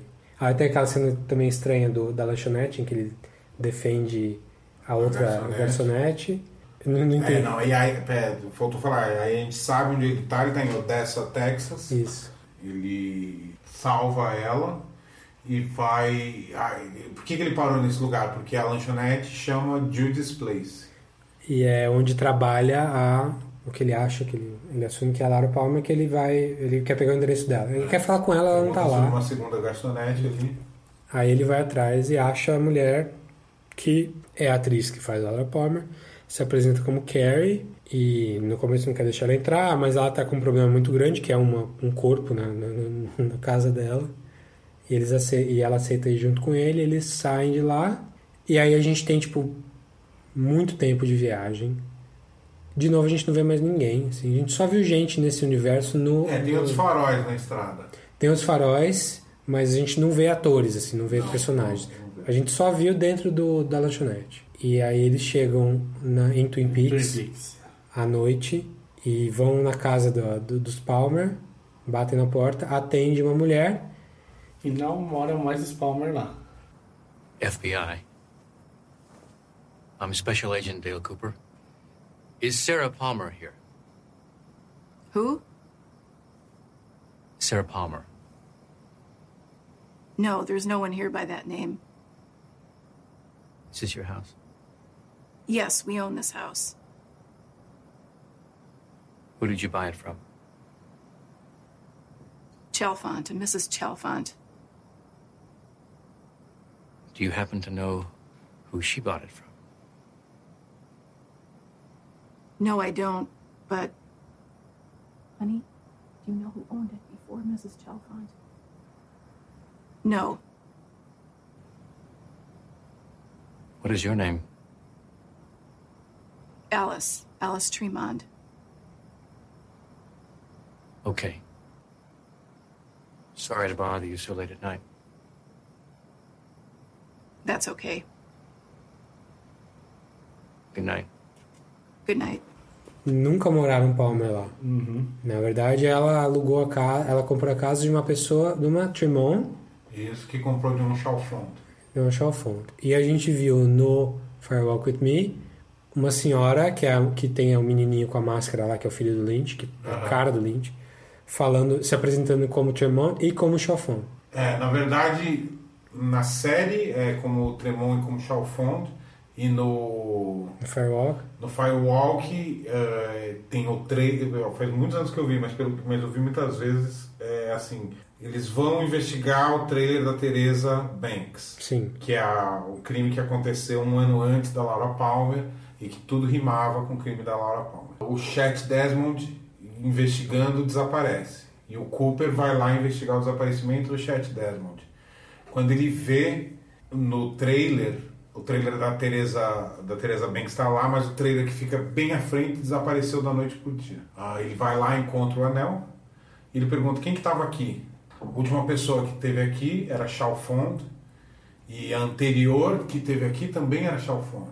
Dois Chalfontes. Hum. Estranho isso, né? Quem fala é o personagem querido também que a gente nem falou, mas Do Harry whatever, que é o Carl Hodge. Carl, sabia que era com C, Carl. Aí, só que aí, se você for ver aí extra filme, extra série, a pessoa que tá ali, essa mulher que atendeu a porta, é a verdadeira dona da casa, de verdade, no mundo- nosso mundo. Ela não assiste Twin Peaks, ela não sabia, mas ela comprou aquela casa há alguns anos depois da série. E então tem um, um, um quê ali de, de eles estão no nosso mundo, talvez. Quebrar a quarta Que- parede. Quebrou a quarta É, parede, é. exato. Eu Que não é tinha o- pensado por aí, mas eu acho interessante. Eu acho que não é, essa não é a resposta. Acho que eles não estão no nosso mundo. Mas eu acho que o Lynch quis mexer com a nossa cabeça colocando essa informação aí. Colocar. Mas a mulher sabia que tava gravando? Não, Sabia. claro, claro, não. Ela, Foi tudo combinado. O Lynch chamou ela pra Ah, bem, não, eu participar. acho- imagina, mano, o cara. Meu, vamos bater na porta e vamos ver, sabe? Tipo, aí era muito jackass até pro, pro Lynch. Aí ela fala que não conhece, que não conhece, fala dessas pessoas. Aí o, o Coop, que sabe lá se é o Cooper Richard, tem um estalo e fala: Peraí, what year, what year is, it, is this? Ah, é. E aí ela dá um. Aí ela ouve, a Laura Palmer ouve a mãe da Laura, Sarah Palmer Gritando. chamando pela Laura, que é, Que é do o mesmo primeiro áudio do primeiro episódio. do piloto. E aí ela dá um berro assim de gelar o sangue. Que é o mesmo áudio também do Black, do, do grito que ela dá na, na Black Lodge no último episódio do, da segunda temporada antiga. What year is this?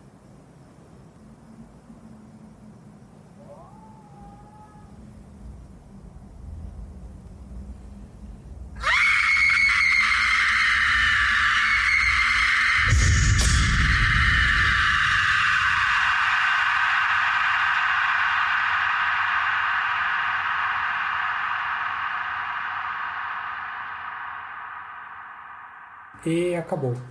Super Screen Queen, né? Ah, Sim, ela, nossa, ela é uma das melhores. Assim, ela e a Jamie Lee Curtis. ah, É, e acabou. E é isso, tchau. Nunca mais. Tchau.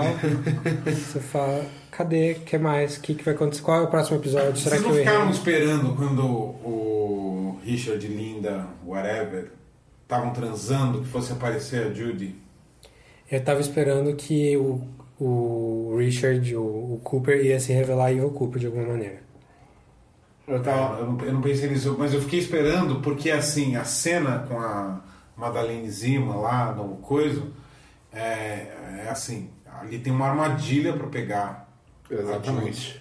Certo? Ali é, um, é uma cagezinha, uma, uma, uma gaiola Mas para isso, pegar. mas isso a é teoria ou já é declarado? Pra pegar, acho que é teoria. Para pegar a teoria, mas era para observar. É. No mínimo a gente imagina isso, que seja para observar a Judy e. Jaude. Jaldi, né? Pode crer, achei muito legal isso. E, e o que acaba atraindo, o cara já tá há meses ali nesse, nesse bico de, de universidade. E, e aí, quando ele vai transar com a Madeleine Zima, é que, que o Jaldi aparece. Então eu fiquei pensando assim, será que eles estão fazendo isso de propósito para atrair a Jaldi? Mas depois nunca acaba não tendo mais nada assim para indicar É. isso. É, não, não, não vi esse lado. Porque eu não, não, tava, não tava pensando muito na Judy, pra falar a verdade. É, eu, eu, na verdade estava meio atônito ali assistindo só.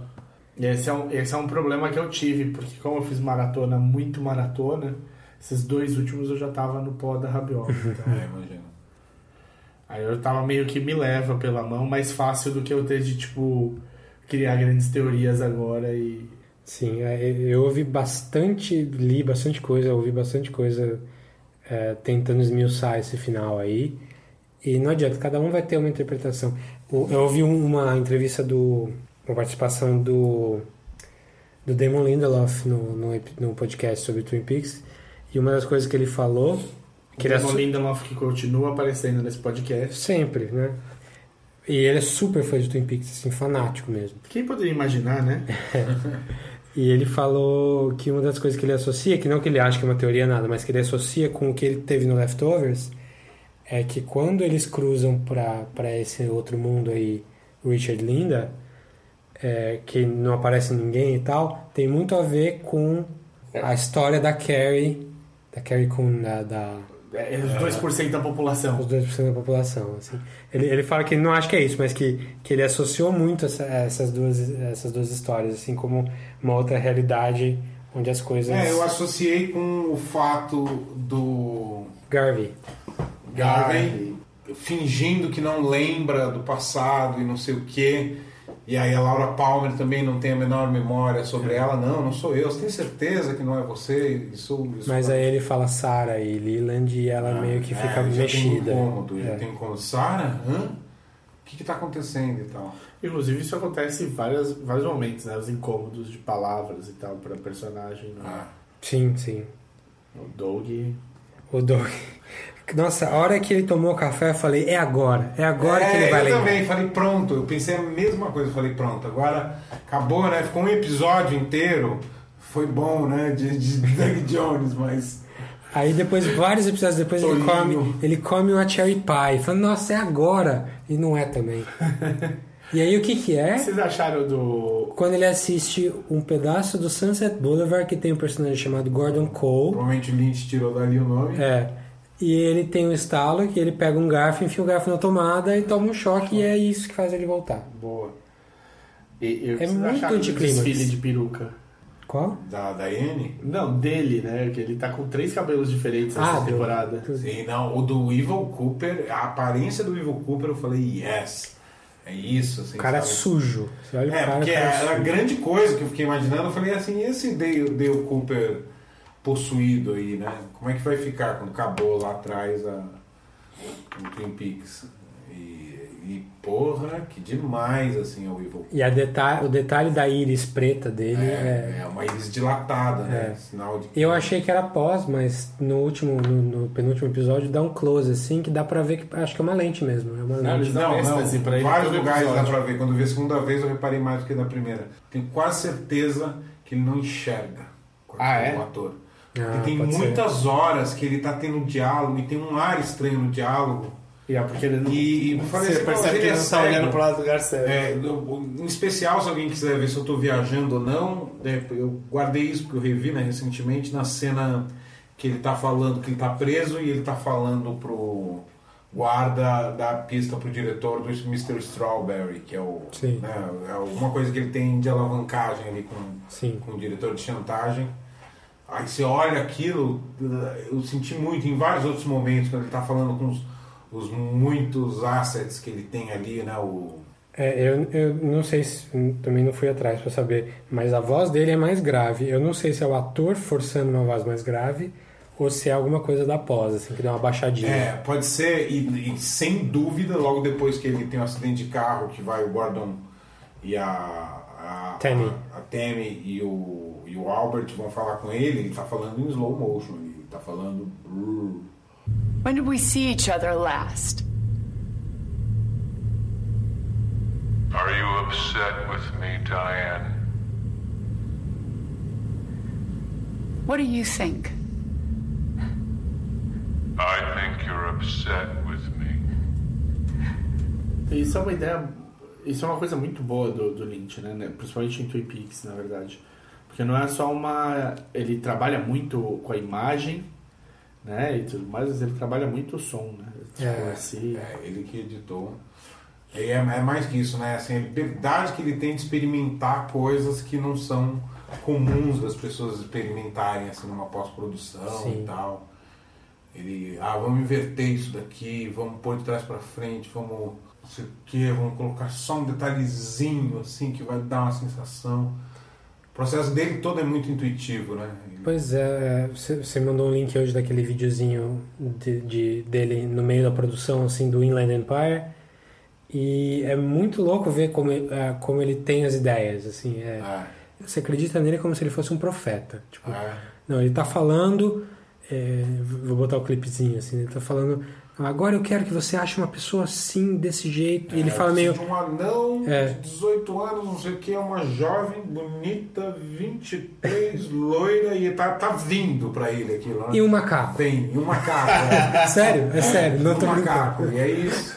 E põe. Sit down? No. Um, I want uh, a one-legged 16-year-old girl. I want a Japanese girl who's Jap- who's Eur- Eurasian. I want a Eurasian. Um, like 23. This beautiful. And but uh, we'll knock her down a little bit. I want a pet monkey. É um, é um plano do Rocket Raccoon no Guardians of the É. Galaxy. Ele vai, ele vai. Mas é, é um processo assim que você tem que deixar o cara, deixa o cara fazer o que ele quiser, não, não contesta. É, alguma coisa boa vai sair disso aqui. Então, beleza. Vocês. É, falamos, falamos, tem assim, a gente, a gente falou duas horas aqui e tem mais 10 horas pra falar assim de. de- Tipo, a gente não falou do Big, do Big Ed e da, e Da- da Norma. Da Norma. Que. Não, a gente não falou de Doppelganger. É, então. Dos duplos, Twin Peaks, dois morros. É, não sei se vocês tiveram a impressão do, do Big Ed lá. Quando a Nadine foi com a pá, com, com a pá dourada dela, andou até o posto de gasolina para falar com o Big Ed. Você tá livre? Vai lá, vai lá com a Nora, você. Norma? Aham. É, Norma Jennings. eu jurava que eles já estavam juntos há muito tempo e que a Nadine tava pirada. Porque eles já tinham aparecido antes. Tudo bem que a Norma tava com aquele outro cara de flerte ali, Aham. mas pra mim eles eram um casal. ali, né? Pra mim eles eram um casal há muito tempo, a Nadine tava fora da jogada há muito tempo. Mas não, é verdade, eles estavam casados ainda, o Big Ed e a, e a, e a Nadine. E só agora, no final, que eles tiveram essa... Esse reencontro. É. E é lindo, né, esse reencontro. Nossa, tá com o Otis Redding ali de E- cortar o coração. né?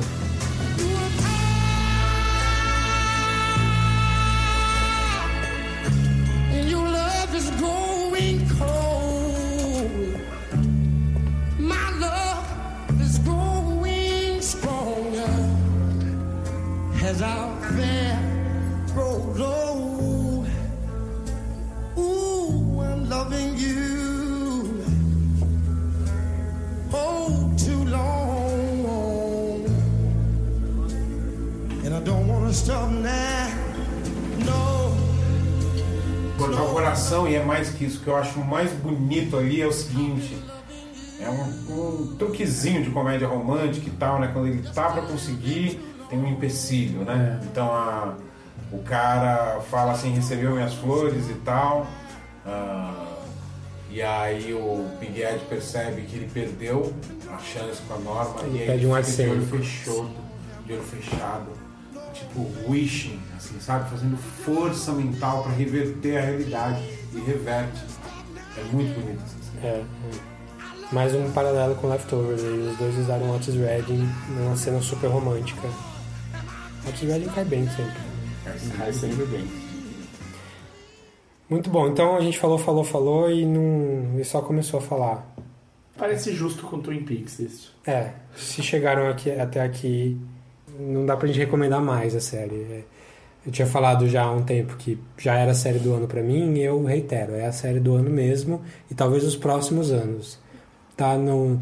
Não sei nem se, tá, se entra num panteão assim, tipo, eu coloco Sopranos e, Breaking Bad e The Wire e tal. Porque eu acho que essa série tá acima, tá fora, assim, não é uma série de TV, é, é um.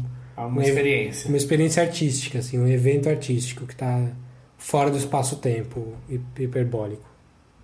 Eu tô muito curioso, assim, a Twin Peaks, a série original. A gente falou de muitas séries que devem muito a Twin Peaks, a série original dos anos 90. Eu quero muito ver o que, que essa temporada vai criar de precedente, porque vai Nos próximos. sabe? Porque eu, ele eu quero ver Legion Season 2 agora. Vamos ver, é, porque por até exemplo, então, por porque até então o Legion era a coisa mais maluca que tinha passado no ano. Pois é, pois é, tadinho.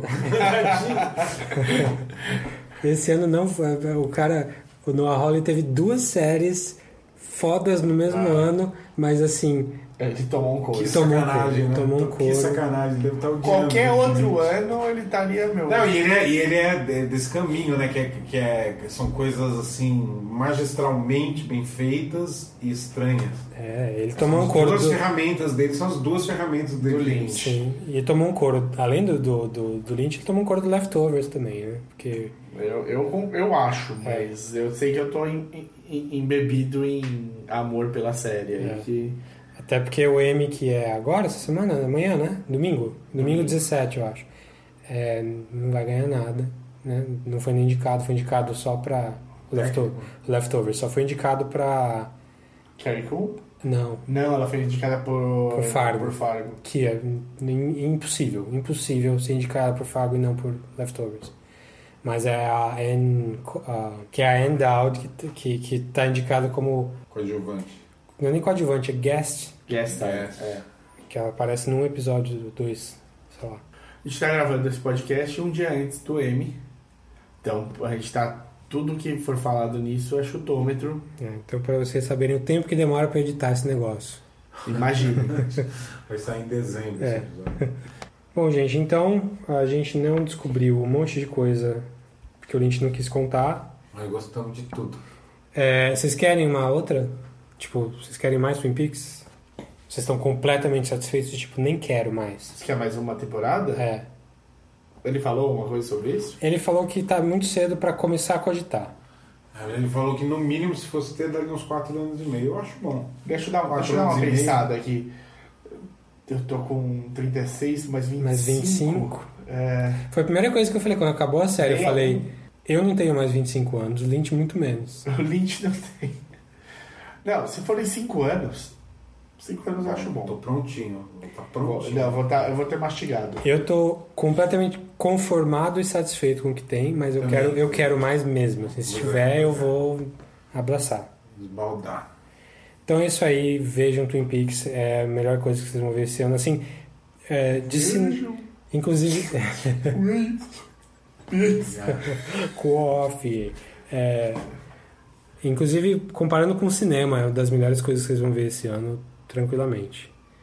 Só para lembrar vocês onde vocês podem achar a gente, com ah, sugestões, questões, teorias. Se, se tem uma teoria muito legal que você acha que não foi falado aqui, que você tenha, manda pra gente. Provavelmente vai ter e a gente não vai ter falado mesmo. É, no podcastcatchingup.gmail.com ou no Facebook, no facebook, facebook.com.br podcastcatchingup ou no Twitter, onde eu sou arroba dedonato. Eu sou arroba o desinformante. E Tiagão, muito obrigado pela presença. Adorei participar. Mas tem um jeito aí Sou de. grande fã da série. Tem um jeito aí de te prestigiar, que é vendo o filme da Daniela Thomas. Vazante. Vazante, que vai certeza. sair nos próximos meses aí. É, se você tem acesso a um festival. é, já foi Brasília? Não, vai ser agora, semana que vem eu vou pra lá. Semana que vem tem Brasília, depois. Depois Rio, depois Rio. São Paulo. Então tá, no- tá bem na, na hora de ver aí. Quem Vamos puder. prestigiar, pessoal. É isso aí. E esperem que o Thiagão volta. Ah, volto, com certeza. Oba. Então é isso aí, até a próxima. Abraço. Falou. In 25 years. Meanwhile, This is the water. And this is the well. Drink full and his hand. The horse is the white of the eyes and dark within.